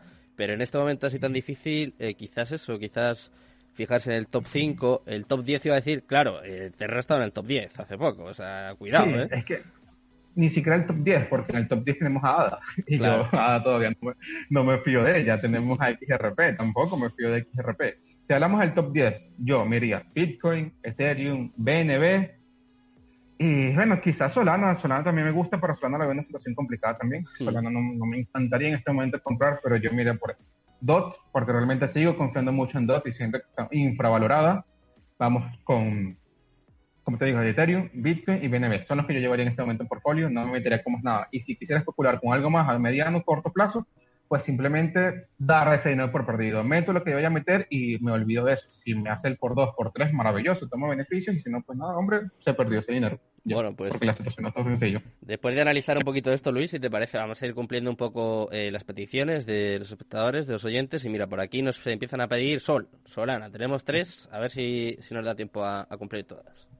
Vamos a empezar con Solana, top 9. Está en el noveno lugar, ¿eh? De momento. Aguanta. Vamos a vernos con temporalidades semanales para intentar hacerlo más corto la situación, pero es que Solana realmente a mí no me pinta bien, hombre. Por el momento, mira, tenemos el soporte fuerte de los 81, el cual se ha perdido, y el otro soporte lo tenemos justamente en esta zona, ¿vale? Mira. Ok, esta zona, 82 dólares aproximadamente a los 74, era el soporte más fuerte que tenía Solana, yo esperaba no perderlo, pero bueno, eso fue lo que ocurrió. Ahora es una resistencia en la zona actual, aquí va a tener problemas cuando llegue a la zona de los 75 aproximadamente. Actualmente cotizamos en los 51 dólares e incluso llegamos a la zona de los 38 y sí se dio una recuperación, fue absorción del precio en la parte baja, que es donde diría incluso el mayor soporte relativo, porque anteriormente la resistencia, justamente donde nos encontramos actualmente. Yo espero que este soporte lo mantenga, 53, 45, eh, pero en caso de este soporte no mantenerse y que la situación del mercado empeore, no me sorprendería ver a Solana en la zona de los 24, que hombre, sería un excelente precio para comprar a largo plazo. Hmm. Solana sigue siendo un proyecto muy fuerte, pero ya vemos lo que pasó con Luna, que también era un proyecto fuertísimo. Así que por eso te digo que la situación yo no la veo para comprar altcoins, aunque Solana sigue siendo de las más fuertes y ha recuperado, como vemos en temporalidad semanal, tuvo cuestión del precio, pero eventualmente, si tenemos un rebote de Bitcoin, que eventualmente lo vamos a tener, por supuesto que lo vamos a tener porque Bitcoin siempre va a rebotar. Eh, y llegar a las malas 33, 35, eh, cuesta trabajo, le va a costar trabajo sin pasar de aquí, incluso los 80, va a ser una zona difícil de robar para Solana. Vale, bueno, pues ahí tenemos Solana. Vamos a ver muy rápido también, nos la pide aquí CryptoPanda, eh, BAT, Basic Attention Token. Yo no, no conocía esto, pero está en el puesto 89. B-A-T, sí, como Batman. Creo que este no es el token de un explorador, si mal no me equivoco. Creo que es como una competencia de Google Chrome Explorador. A ver. Hombre, o sea, creo, creería, no estoy seguro tampoco. Me suena por allí la situación. Hmm. Y es que, mira, todas las altcoins que vayamos a analizar en este punto van a estar en una situación igual, rompiendo soportes macros que eran importantísimos y no debieran haber roto para poder mantenerse vivos en medio, largo, corto plazo, en este caso, ¿no? Eh, veamos, mira. El soporte fuerte de BAT en temporalidad semanal, que era el macro soporte, por decirlo así, y en esta zona. Zona de los 0, de los 0.5 a los 0.4. Actualmente estamos debajo del soporte macro. ¿Qué me gustaría ver para BAT al finalizar antes de que acabe la semana? Que le quedan dos días para que acabe.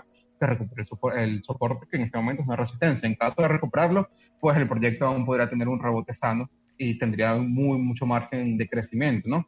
Eh, dentro de lo que cabe el mercado bajista pero, hombre, estamos debajo de un soporte. Eh, eh, debajo sí, exactamente. Ahorita es actualmente resistencia, pues que era el soporte importante y lo hemos perdido. Tiene que recuperarlo para yo decir, venga, tiene oportunidad para rebotar con fuerza a partir de acá. En caso de no recuperarlo, cosa se pondría fea y ya hemos visto cómo estas han retrocedido eh, porcentajes que antes no íbamos a imaginar. Así que eso es lo que pasa en este momento con BAT y la mayoría de las altcoins, de hecho. Vale, venga, pues vamos a analizar la última de ellas. Yo creo que esta esta te va a gustar, ¿eh? me parece que tiene buen gusto aquí esta espectadora. Tere Bermejo dice, hola, buenas noches, podéis analizar Polkadot. está cerca de entrar Polkadot, Polkadot ¿eh? en el top 10. He visto que hoy subía bastante y se estaba acercando otra vez a, a Dogecoin. Está cerca de entrar en el top 10. Es interesante porque yo Polkadot no lo he visto gráficamente en los últimos días, pero solamente por verlos en los exchanges, yo ya compré en 8. O sea, realmente no me tembló el pulso, el pulso para comprarlos porque hombre, sí que es un excelente proyecto y aquí podemos verlo. Tenemos este soporte macro, el más importante, que era de la zona de los 10 hasta los 7.92. Yo tenía una orden puesta en 8, se me ejecutó y ha visto absorción del precio en esta zona. Ve que el caso de BAT, como vimos anteriormente, no ha recuperado el soporte macro, pero Polkadot es una situación diferente. Este sí lo ha recuperado y se ha encontrado por encima del soporte. Ahora, la siguiente resistencia en Polkadot la vamos a tener alrededor de los 14 dólares, 12 dólares. Em, en el corto plazo, por supuesto, que aquí puede llegar y, ser rechazado nuevamente hasta llegar a la zona de los 10, 11 dólares, por supuesto que podría pasar, pero en el largo plazo yo a Dotel le sigo viendo mucho potencial de las pocas altcoins y las cuento con una mano en las cuales confío en el largo plazo y Dot es una de ellas. Así que ya demasiado por ella, si es zona de compra, hombre, 11 dólares es un buen precio. Que puede ser, puede retroceder nuevamente y tocar otra vez los 7, los 8, claro que puede pasar porque estamos en un mercado bajista y podría hacerlo si llega a tocar esa zona nuevamente, yo volvería a comprar dos. Ahora, lo más bajo que se podría ver, que, si llega a ese precio, yo vendo hasta el perro, que sea los 5 dólares, que es el precio casi que inicio, Dota empezó cotizando los 1 punto y pico, 2 dólares. No creo que lleguemos a ver los precios de cotización de agosto del 2020, pero 5 dólares sí es un precio que podríamos verlo en una situación de extremo pánico y extremadamente en el mercado que Bitcoin llega a tocar los 22 o 24.